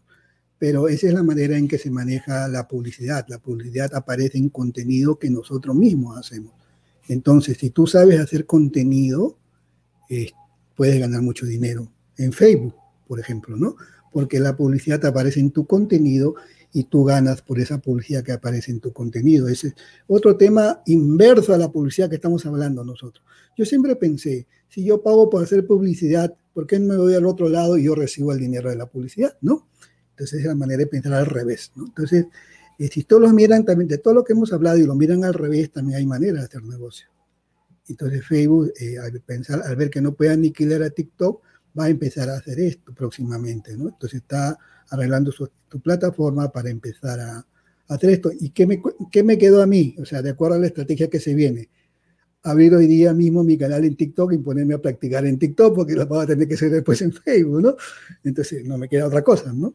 Ya me voy adelantando. Entonces, em, seguidores, tener seguidores en una, en una fanpage eh, Hablamos de fanpage, a veces no confundamos que la gran mayoría de los que nos escuchan probablemente solamente tienen su página de perfil y punto. La página de perfil, no, ahí no se va a hacer negocios, evidentemente. Lo vas a hacer en una página de negocio que no te llamamos fanpage o en los grupos que tiene otra estrategia que podemos hablar después, ¿no? Entonces, si tú tienes una fanpage y empiezas a tener seguidores, estratégicamente tener seguidores haciendo publicidad, porque lamentablemente hoy día en una fanpage, si quieres tener seguidores, tienes que hacer publicidad. Entonces, una publicidad sencilla, no tan complicada. Entonces, empiezas a tener seguidores. Mientras más seguidores tenga, más dólares puedes ganar. Si lo sabes usar después, ¿no? Porque tú puedes crear contenido, mucho contenido, y de alguna manera, pues, este, van a aparecer publicidad en tu contenido. Porque hoy en día ustedes saben que Facebook, bueno, ya Giancarlo lo ha explicado, ¿no? Giancarlo, eh, o sea, los que nos escuchan deben saber que cuando ustedes están en Facebook y hacen clic en una publicidad que aparece, Facebook va a saber todo lo que tú haces. Vas a ver si llegaste solamente a ver la página de Gracia, si fuiste a mirar el Tripwire o si compraste. Entonces, Facebook al, al, que hace publicidad le va a decir todas esas cosas. Mira, Freddy hizo clic en la publicidad y llegó hasta la página de Gracias. Nada más. O sea, el que ha hecho la publicidad, Facebook le da esa facultad al que pagó para que sepa todo eso, que Freddy solamente llegó hasta la página de gracias. Entonces, si Giancarlo hizo una publicidad y sabe que Freddy solamente hizo clic y llegó hasta la página de gracias y no fue más allá y no compró, entonces Giancarlo a través de la estrategia de retargeting, acá aparece otro término, ¿no? Va a enviar una publicidad exclusiva para mí, diciendo, hola, ¿no? No llegaste a saber mi oferta, ¿no? Entonces te das cuenta, me da una publicidad muy exclusiva porque ya yo me he convertido no en un cliente frío, ¿no? Se puede decir que es un cliente tibio. Para el cliente tibio la publicidad es diferente y para el cliente, para el cliente caliente también es diferente, pero a la persona que hace publicidad, al negocio que hace publicidad, le va a permitir conocer todas esas cosas. O sea, Facebook va a ver todo lo que tú haces y como dice, se lo va a decir a la persona que hizo publicidad, qué es lo que tú hiciste. Con los videos ocurre lo mismo. Tú ves un video, Facebook sabe si acabaste de no, o acabaste de ver el video completamente o no, o qué tiempo viste del video. Y eso me va a permitir a mí decirte, si mi video era de dos minutos y solamente llegaste a un minuto y no llegaste a la oferta, yo te puedo hablar una publicidad exclusiva para ti. Hola, no acabaste de ver mi video. O sea, tú vas a decir, ¿cómo sabe este que no acabé de ver el video, no? Entonces, lo obligo a que vea todo el video o lo obligo a que vea la oferta que quería hacerlo porque él de alguna manera al llegar al minuto mostró cierta, mostró cierta gana de saber más de mi producto. Entonces puede ser un cliente tibio, se puede decir. Todas esas cosas nos permite Facebook. Entonces, la, si ustedes saben manejar publicidad en Facebook, eh, tienen muchas ventajas. Pueden hacer negocios. Los negocios de hoy en día no es salir a buscar un trabajo. Los negocios están hoy día que tú aprendas, por ejemplo, a hacer publicidad en Facebook y empieces a vender productos, no tuyo, de otros si quieres.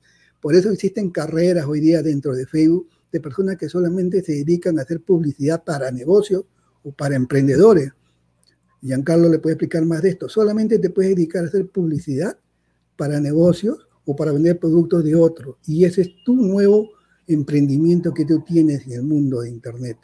Facebook es una plataforma muy interesante que te puede permitir a ti conseguir tu emprendimiento de una manera sencilla. Claro, tiene que haber una curva de aprendizaje para conocer todo este sistema de, de aprendizaje, cómo hacer publicidad y las estrategias que se usan.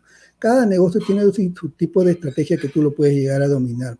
Claro, hay una curva, una curva de aprendizaje, como también lo dijo muy sabiamente Giancarlo, tiene mucho que ver con la mentalidad, porque si no tienes la mentalidad correcta, tampoco lo vas a poder hacer. Entonces, por eso las personas que entran al mundo de Internet siempre nosotros tratamos de trabajar primero en su mentalidad, ¿no? Facebook te va a banear, Facebook te va a quitar la cuenta, o sea, tienes que entender que vas a fracasar mucho para tener éxito. Entonces, pero esos fracasos no te van a costar nada. O sea, eh, simplemente tienes que saber cómo, cómo afrontarlo y cómo seguir adelante. Hay muchas maneras de seguir adelante en el mundo de Facebook. Estamos hablando solamente de Facebook, ¿no? Hay muchas más plataformas. Está Google, que es mucho más grande que Facebook para hacer publicidad, ¿no? bueno, ahora Facebook se compró Instagram, Instagram, vuelta Pinterest también que está haciendo publicidad hoy en día, y las otras plataformas que también hoy día ya están a permitir hacer publicidad. Hay muchas maneras de hacer publicidad, o sea, yo siempre pienso que el que sabe hacer publicidad es el que hace dinero por Internet, ¿no? O contratas a alguien que te haga la publicidad. Por lo tanto, también tus ingresos van a disminuir, porque tienes que contratar a una persona que te va a hacer la publicidad y no es tan, no es tan cómodo, tan barato tener una persona que te, que te haga la publicidad porque este conocimiento cuesta. Entonces yo lo que quiero acá eh, sacar en claro es que los que nos escuchan aprendan, aprendan a hacer publicidad en Facebook, aprendan a hacer publicidad en Facebook, que de esa manera le va a permitir, bueno, si quieren ser más conocidos, nada más le va a permitir ser más conocidos en todo el mundo, ¿no? Y, pueden escoger las personas que ustedes quieren que lo conozcan, ¿no? porque como dice Giancarlo, hay que crear una marca primero y, bueno, tenemos la plataforma de Facebook a la cual nosotros le hemos entregado toda la información, que inclusive nosotros no pensamos que, lo tiene, pero lo tiene. Por ejemplo, yo no estoy publicando ya en mi, en mi perfil hace mucho tiempo, ¿no? Entonces, pero ¿qué pasa? De vez en cuando entro por ahí y aparece una foto, en las fotos de recuerdos, bueno, todo el mundo ya le aparecen los recuerdos, ¿no es cierto?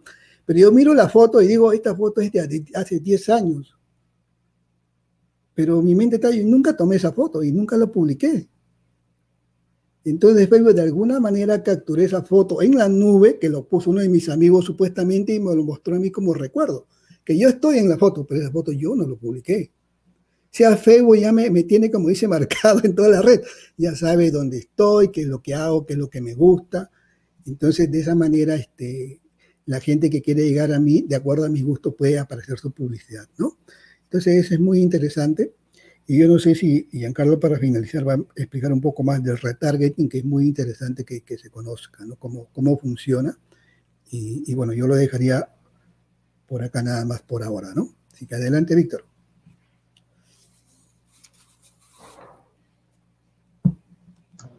Bueno, para terminar, porque yo creo que ya con esto termina mi, actuación acá.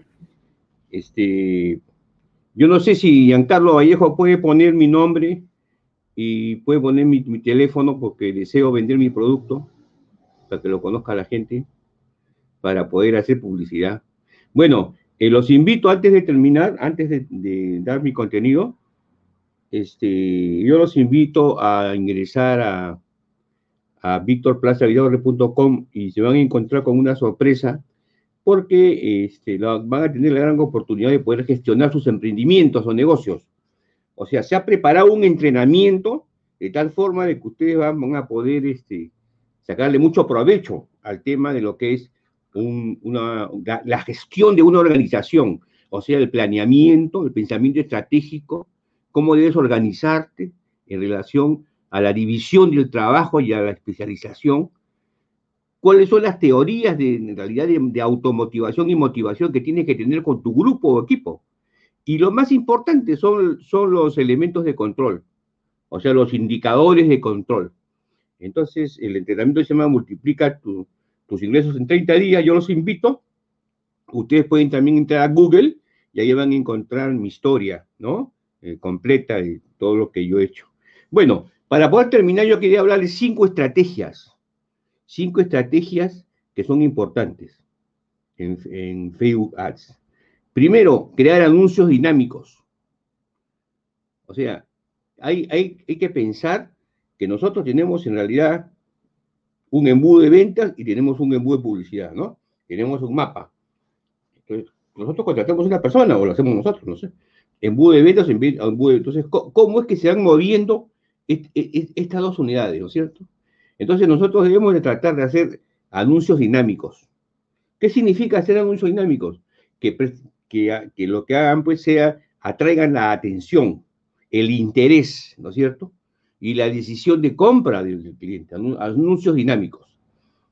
Eh, bueno, TikTok es una demostración de anuncios dinámicos, ¿no? El otro tema es utilizar los anuncios por secuencia. O sea, una cosa es utilizar anuncios dinámicos y la otra es por secuencia. O sea, debe haber una secuencia, debe haber una maniobra, debe haber una dirección, o sea, debe haber una secuencia. Y ese es uno de los temas, y ese es uno de los temas más, este, eh, vamos a decir, más importantes que lo hacen las corporaciones normalmente o las empresas de éxito, pero que no lo hacen los, este, uno cree de que porque hace un buen anuncio y gana leads y todo, pero no, tiene que haber un planeamiento. Hay un, hay un, este, eh, un, gurú en este momento se llama Luis Eduardo Balón, que yo lo conocí hace como ocho años creo, eh, que él sí hace su, sus anuncios por, por secuencia. Es interesante. Entonces tiene que haber una secuencia. O sea, paso uno, paso dos. Por ejemplo, ahora saca un, un producto donde creo que hay varios que se han inscrito acá. Uno de ellos es este Aldo Boteri, creo, y creo que eh, también se ha inscrito Giancarlo Vallejo por sexta vez, creo. Pero, ¿cuál es la, idea? La, idea es el, el, el, poder, él cómo lo va llevando a uno. Entonces, ¿por qué es que uno va a ese curso varias veces? Y yo me acuerdo de haberle comprado el curso hasta dos, dos veces, en otro curso porque, porque él, este, él es una persona que muy hábil en, la secuencia, secuencia. Es difícil, ¿ah? Es, es, difícil. O sea, para hacer una secuencia hay que dedicarse, como dijo Giancarlo, ¿no? Hay que dedicarse, en realidad, eh, al tema. Entonces, la secuencia, una cosa es crear un anuncio dinámico y otra cosa es hacer una secuencia, o sea, hacer un plan de trabajo. Y eso lo conversaba con, con, este, con Giancarlo Vallejo. Me decía, Víctor, para lanzar tu producto eh, eh, eh tienes que ser cuatro, cuatro, meses antes de esto. Yo me acuerdo muy claro. Nos reunimos en el centro naval. El otro es diseña, diseña campañas de retargeting, que esto lo voy a explicar más tarde este, Vallejo, ¿no? Eh, Giancarlo Vallejo. O sea, hay que diseñar campañas de retargeting. ¿A través de qué? A través de los pixeles, a, través de, tu Facebook Live. O sea, la, secuencia, los anuncios deben tener una secuencia y por otro debe una campaña de retarget. Es otro tema. O sea, uno, tiene que ir más allá del ego, ¿no? Porque el ego es de que uno hace y le, que le compre, que no le compra ya, lo deja de lado. No, ese es todo un entrenamiento. O sea, es un tema mental en realidad, pues, ¿no? Que se llama la logoterapia también, que lo conoce muy bien Freddy Ortiz Magallanes.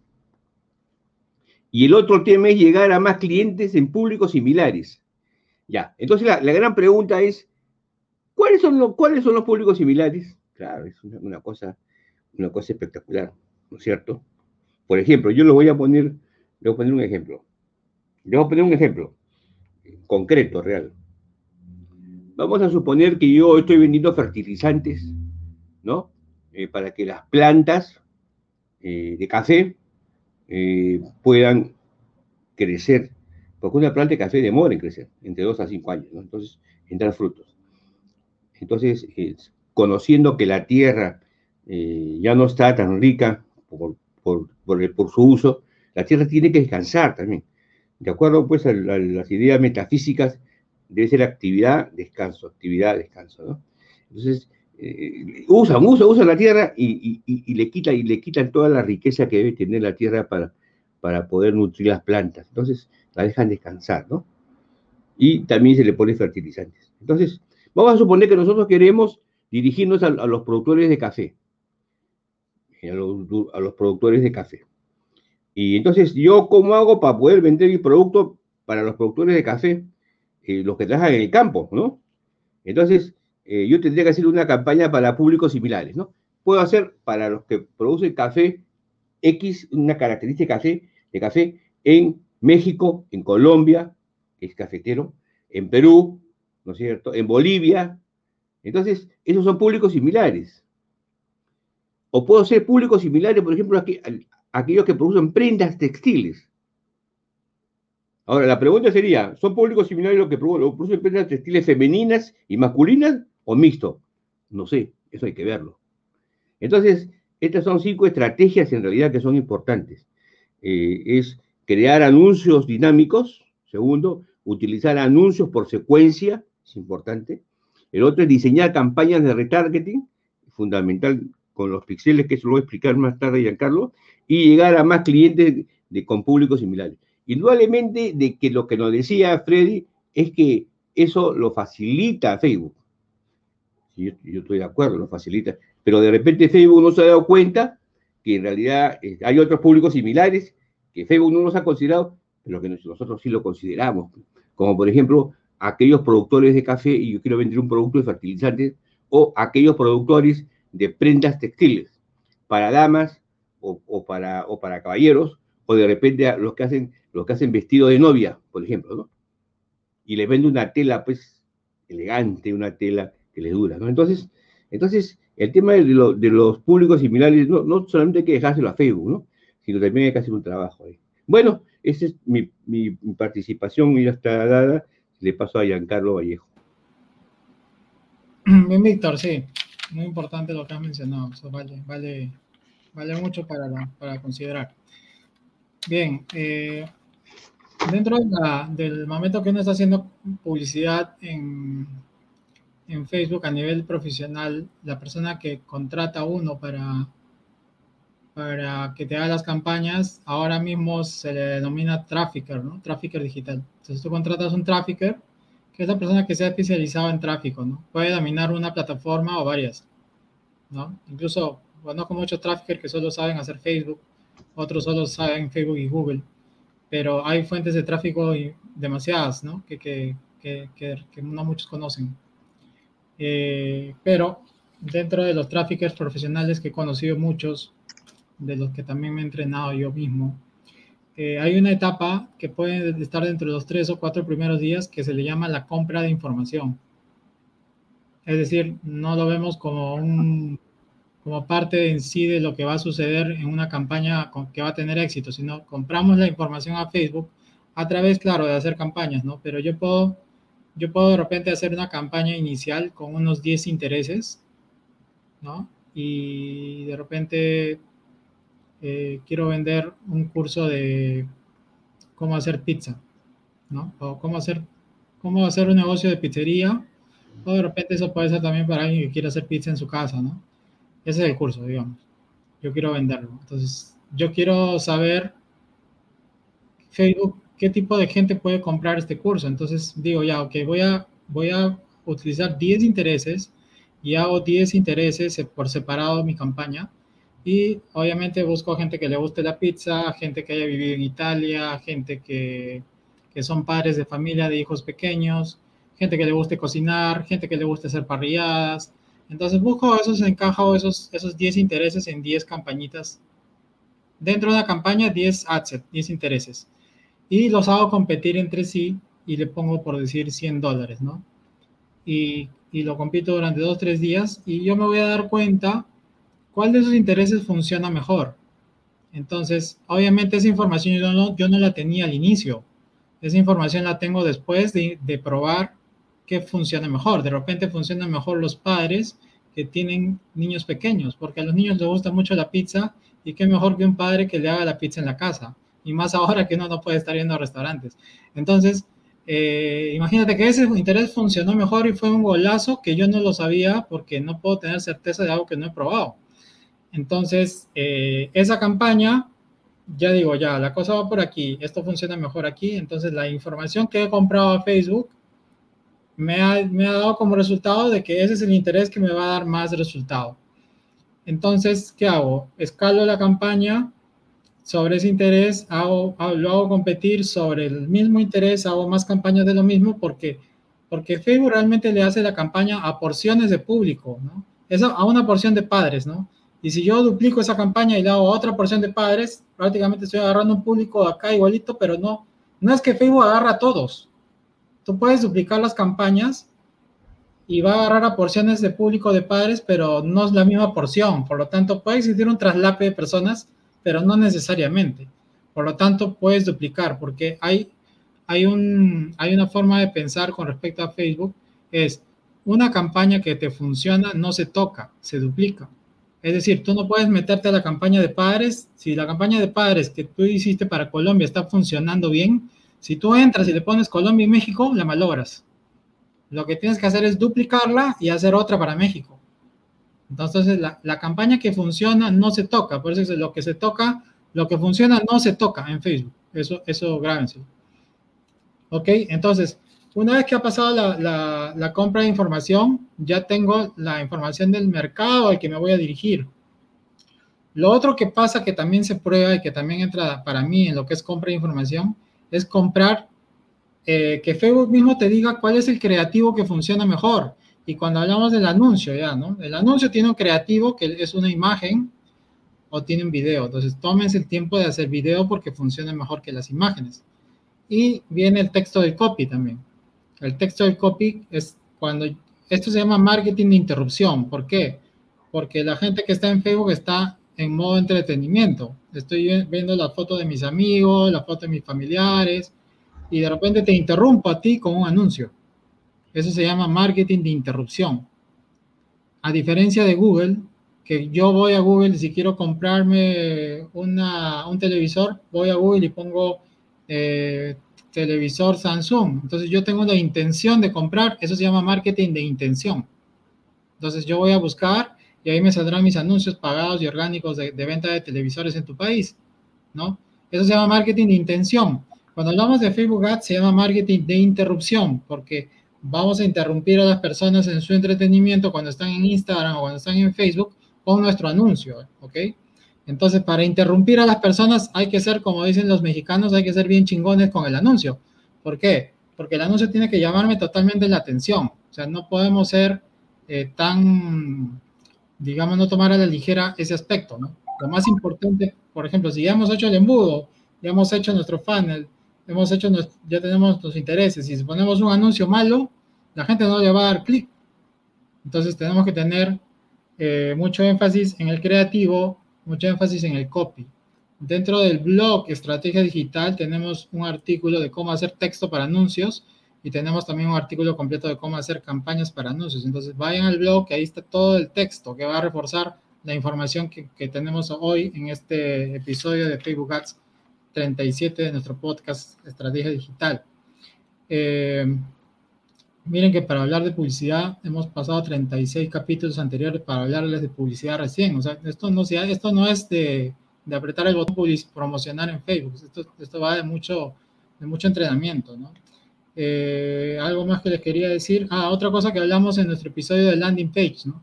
No cometan el error de hacer la publicidad para mandarle la publicidad a su página de inicio de sus, de sus, de sus, de las páginas de corporativas de sus negocios. O sea, tienen que mandar siempre a landing page, siempre a landing page, ya sea de registro o, carta de ventas. No, no hagan eso, porque eso pasaba mucho en Google. Y ahora sí entramos a lo que es el remarketing. Antes de hablar de remarketing, tengo que hablar de públicos personalizados. Públicos personalizados es el secreto para que tú tengas buenos resultados en Facebook, ¿ok? Públicos personalizados. Hay un artículo en el blog de estrategia digital sobre públicos, de cómo hacer públicos en Facebook. Aprovechen esa información. Eh, ¿Cómo hago público personalizado? Cuando hago públicos personalizados, mis campañas me van a costar menos dinero y van a tener mejores conversiones. ¿Por qué? Porque ya es público con una temperatura tibia o caliente. Como dijo Víctor o Freddy, el hecho de hacer nuggets, que son hacer videos, yo puedo decir, sacar un público personalizado de la gente que ha visto mis videos en un 50% o, o que los terminó de ver o vio un 75%, de acuerdo a como yo quiera segmentar, le puedo decir, o yo de mi criterio tengo un video de tres minutos y puedo decir que si la persona lo vio la mitad, ya, ya vio lo suficiente que yo quería que vea. Entonces, cáptame a esa gente que le voy a mostrar otro video.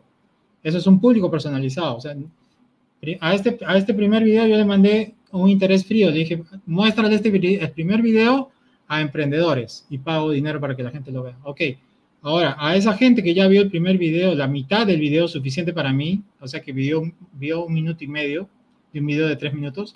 A la gente que ya vio la mitad, a, aglomérame o concéntrame una audiencia de ese público y a este público yo le puedo mandar un nuevo anuncio, ¿no? Entonces, eso es aprovechar los públicos personalizados para enviarle otra información en secuencia, como dijo Víctor, ¿no? Eh, eso no es remarketing todavía, ojo. Ahora, también como yo tengo el pixel y el pixel sabe todo lo que ocurre fuera de Facebook, yo puedo sacar, yo puedo tener un blog con el pixel y yo le puedo decir, de determinado artículo de blog, sácame una audiencia de todas las personas que llegaron a ver ese artículo de blog, o sea, los que leyeron el artículo de blog, sácame un público. Y a ese público mándale un anuncio para invitarlos a un webinar. ¿No? Entonces, los públicos personalizados son más económicos, hacen que tus campañas funcionen mejor, porque ya son gente que ya interactuó contigo, con tu marca, con tu marca personal, tu marca corporativa. Es menos gente, es gente que va a apretar el botón, por lo tanto tus campañas van a ser mejor eh, resultados. Ahora, eh, ¿cómo funciona el remarketing? El remarketing funciona basado en público personalizado, pero la mejor manera de explicar el remarketing es con Amazon. Si tú entraste a Amazon y viste un producto, en la página del producto de Amazon está el pixel de Amazon. Entonces, si tú fuiste a ver una licuadora, Amazon sabe que tú has entrado a una página de una licuadora. Entonces, cuando tú después te vas a una página de Google o de Facebook, y, te pones a ver, de repente te puedes leer noticias deportivas y en ese diario deportivo aparece la licuadora, ¿no? Con un anuncio, una imagen. Cuando te, te dicen no has completado tu compra o algo así. Eso quiere decir que Amazon te está haciendo remarketing. ¿Por qué? Te está yendo a recuperar. Está yendo a recuperar a alguien que no completó un proceso. Porque cuando tú entraste a la página de Amazon tenías que haber comprado. Y como no compraste, porque hay un, hay un píxel del evento compra, Quiere decir, yo solamente le voy a mandar la publicidad de remarketing a las personas que llegaron a la, página del producto, pero no terminaron de comprar. Eso convierte en un público y a ese público le voy a mandar un anuncio por, por Facebook, por YouTube y por Google Display sobre el producto para que terminen el proceso de compra, porque de repente por alguna razón no lo compraron. Entonces, para recuperar el cliente, puedo utilizar estrategias de remarketing o de abandono de carrito para, para tratar de de recuperar esa venta y a eso es lo que se llama remarketing. No, hay otra ciencia que es remarketing, es el uso del pixel y del eh, públicos personalizados y enviarle campañas con otros creativos. Hay gente que comete el error de enviarle el mismo creativo por el que llegó a la, a la landing. No, tú tienes que hacer creativos especiales para remarketing, ¿no? Incluso puedes hacerle un video, decirle, hey, tú, Juanito, no terminaste tu proceso de compra te estoy esperando, ven a la página, aprieta el botón y termina tu proceso de compra, ¿no? Entonces, tú puedes hacer hasta esos videos directamente, ¿no? Obviamente no, no diciendo de la persona, pero eh, tratando de hacer un, diálogo que, sea de impacto para la persona, ¿no? Lo sorprendes, ¿no? La sorpresa. Entonces, eh, Víctor habló de lookalikes, que para públicos similares son los lookalikes. Es potentísimo trabajar con lookalikes, pero para que tú saques lookalikes que funcionen, tienen que ser basados en públicos que hayan superado las mil personas. Quiere decir que si yo tengo, yo tengo un artículo en mi blog que hablo de un tema y, la información de Facebook me ha dicho que hay más, ya hay más de mil personas que han leído tu artículo, lo que tienes que hacer es sacar un público parecido a esas personas que ya leyeron tu artículo, eso se llama lookalike. Sacar un público similar en, en otro país de repente y enviarle a que lean tu blog ¿Por qué? Porque, porque es público frío igual. O sea, lookalike no significa que es gente que va a comprar. Lookalike significa que es gente que es parecida a la gente que ya entró. Entonces tienes que hacer una campaña de lookalikes para hacerlos entrar en tu proceso como público frío. Pero es un público frío que, que ya está autosegmentado o, o, es, o es un público similar al que ya se autosegmentó al inicio. ¿no? Entonces, digamos que para no estar pensando en intereses nuevos, ya uso los lookalikes como un interés. ¿no? pero es un público personalizado también. Entonces, el secreto es el público personalizado y quiero terminar con, el, con la métrica más importante que utilizamos para campañas, que no es el CTR, ¿no? es el ROAS. El ROAS es lo más importante que ustedes deben medir y es lo más fácil de medir también. Solo hay dos, variables. ¿Cuánto estoy gastando en publicidad en esta campaña? ¿Cuánto me está costando Facebook? ¿Cuánto me cobra Facebook? versus cuánto estoy facturando, ¿no? Entonces, digamos, si yo facturé, a, razón de la campaña de Facebook, he facturado mil dólares y la campaña me está costando 500 dólares en gasto publicitario, lo único que hago es dividir lo facturado entre el gasto. Si mi ROAS es mayor a 1, quiere decir que estoy ganando. ¿Ok? Ahora, de acuerdo a tus costos y tu negocio, puede decir que tú soportes un ROAS de número 3 o un ROAS de número 5, de acuerdo a tus costos, ¿no?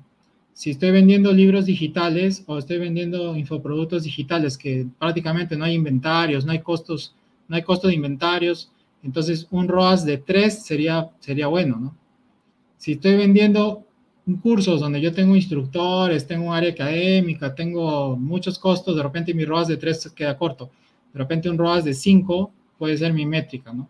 Entonces una forma de medir las campañas es a través del ROAS, ¿no? Yo soy el dueño de negocio, no sé mucho de Facebook Ad, estoy contratando gente, entonces lo único que tengo que preguntar es cómo va el ROAS, ¿no? Si mi ROAS va encima de uno, es que decir, bueno, no estoy perdiendo plata, estoy break-even o estoy pan con pan, como se dice, pero yo tengo que tener mis métricas, ¿no? Para determinada línea de producto tengo un indicador de ROAS que es aceptable para mí. Un, un ROAS de 3, vamos bien, un ROAS de 5, vamos bien. Si voy superior, si tengo un ROAS de 8 o ROAS de 10, quiere decir que estoy, ya, ya estoy ganando muy buen dinero porque mi, mi, costo de publicidad versus mi facturación está yendo muy bien. Entonces, eh, estadísticamente en las entrevistas que yo tengo con clientes no manejan este indicador del ROAS. Incluso lo confunden con el ROI. ¿ya? El ROI no entra a tallar en este tema, porque el ROI es como sacar un estado de ganancias y pérdidas donde entran otros factores, otros gastos, lo que te cuestan las plataformas y, son costos adicionales que tienes que agregar que ya es más complicado. Entonces, lo más fácil es usar el ROAS. Bueno, hasta aquí yo, no se olviden que tenemos artículos por escrito en el blog que complementan toda esta información porque es amplia. Y ahora invito a mis compañeros a si quieren agregar algo más, como siempre, siempre agregan algo. Bueno, bueno. Yo creo que, bueno, no sé, ya vamos por un episodio 37. Y es verdad, o sea, para llegar a hablar de, publicidad hay que conocer este, cosas previas, si no va a ocurrir lo que le ocurre a muchos que entran con publicidad en Facebook y dicen que no sirve, ¿no? Entonces, para que no digan no sirve, hay que aprender cosas previas.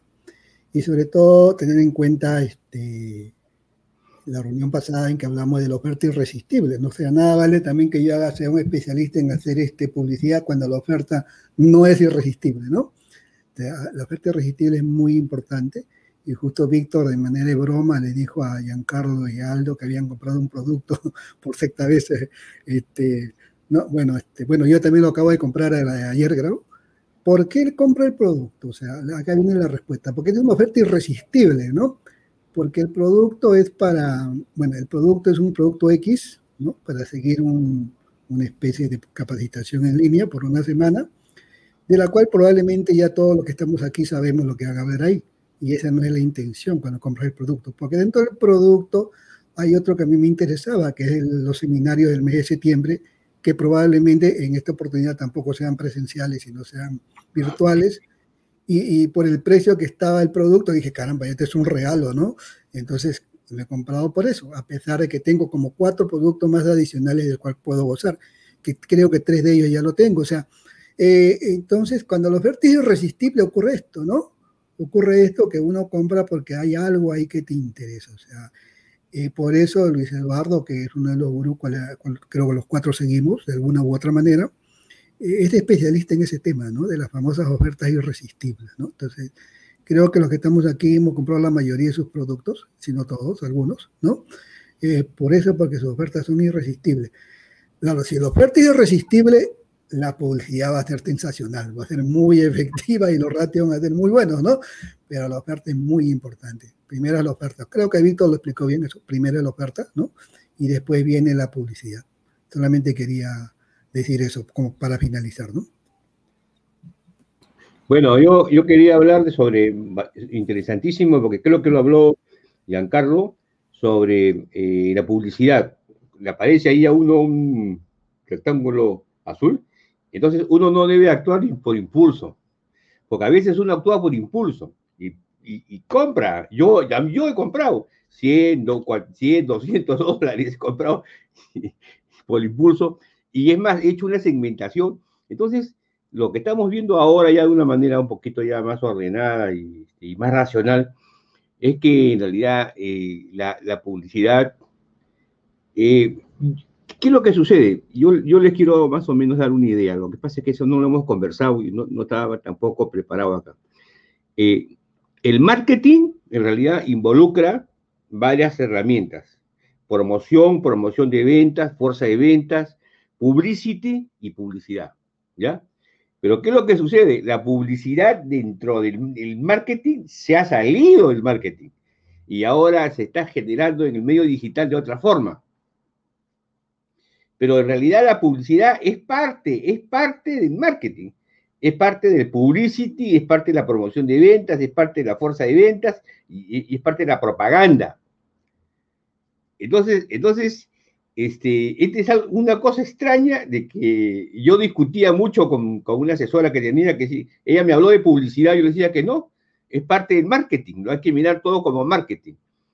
Bueno, pero ha pasado el tiempo y la publicidad en realidad se ha impuesto en realidad en el, en el, tema, del, en el tema del, marketing, porque la publicidad ha, ha arrastrado en realidad en un supermercado ¿Qué pasa en un supermercado? Hay promoción de ventas, hay, hay, este, hay impulsadoras, ¿no? Pero si tú observas, si nos concentramos en un supermercado y pensando en el design thinking, ¿no? Que es un curso que vamos a sacarlo muy, muy pronto. Lo está preparando este, Freddy Ortiz, el design thinking, ¿no? Entonces, este, eh, ¿qué pasa? Todo el, todo el esfuerzo que hace la compañía, en realidad se maneja por la publicidad digital ahora una cosa, un fenómeno interesante, ¿no? Es lo que yo quería hacerles recordar, porque yo tengo una maestría en marketing, una maestría en marketing, y uno de los cursos, uno de los cursos es las comunicaciones integrales de mercado, que involucran a todas estas herramientas. Pero ¿qué ha pasado? La publicidad digital se ha salido de, estos cinco elementos y ha arrastrado.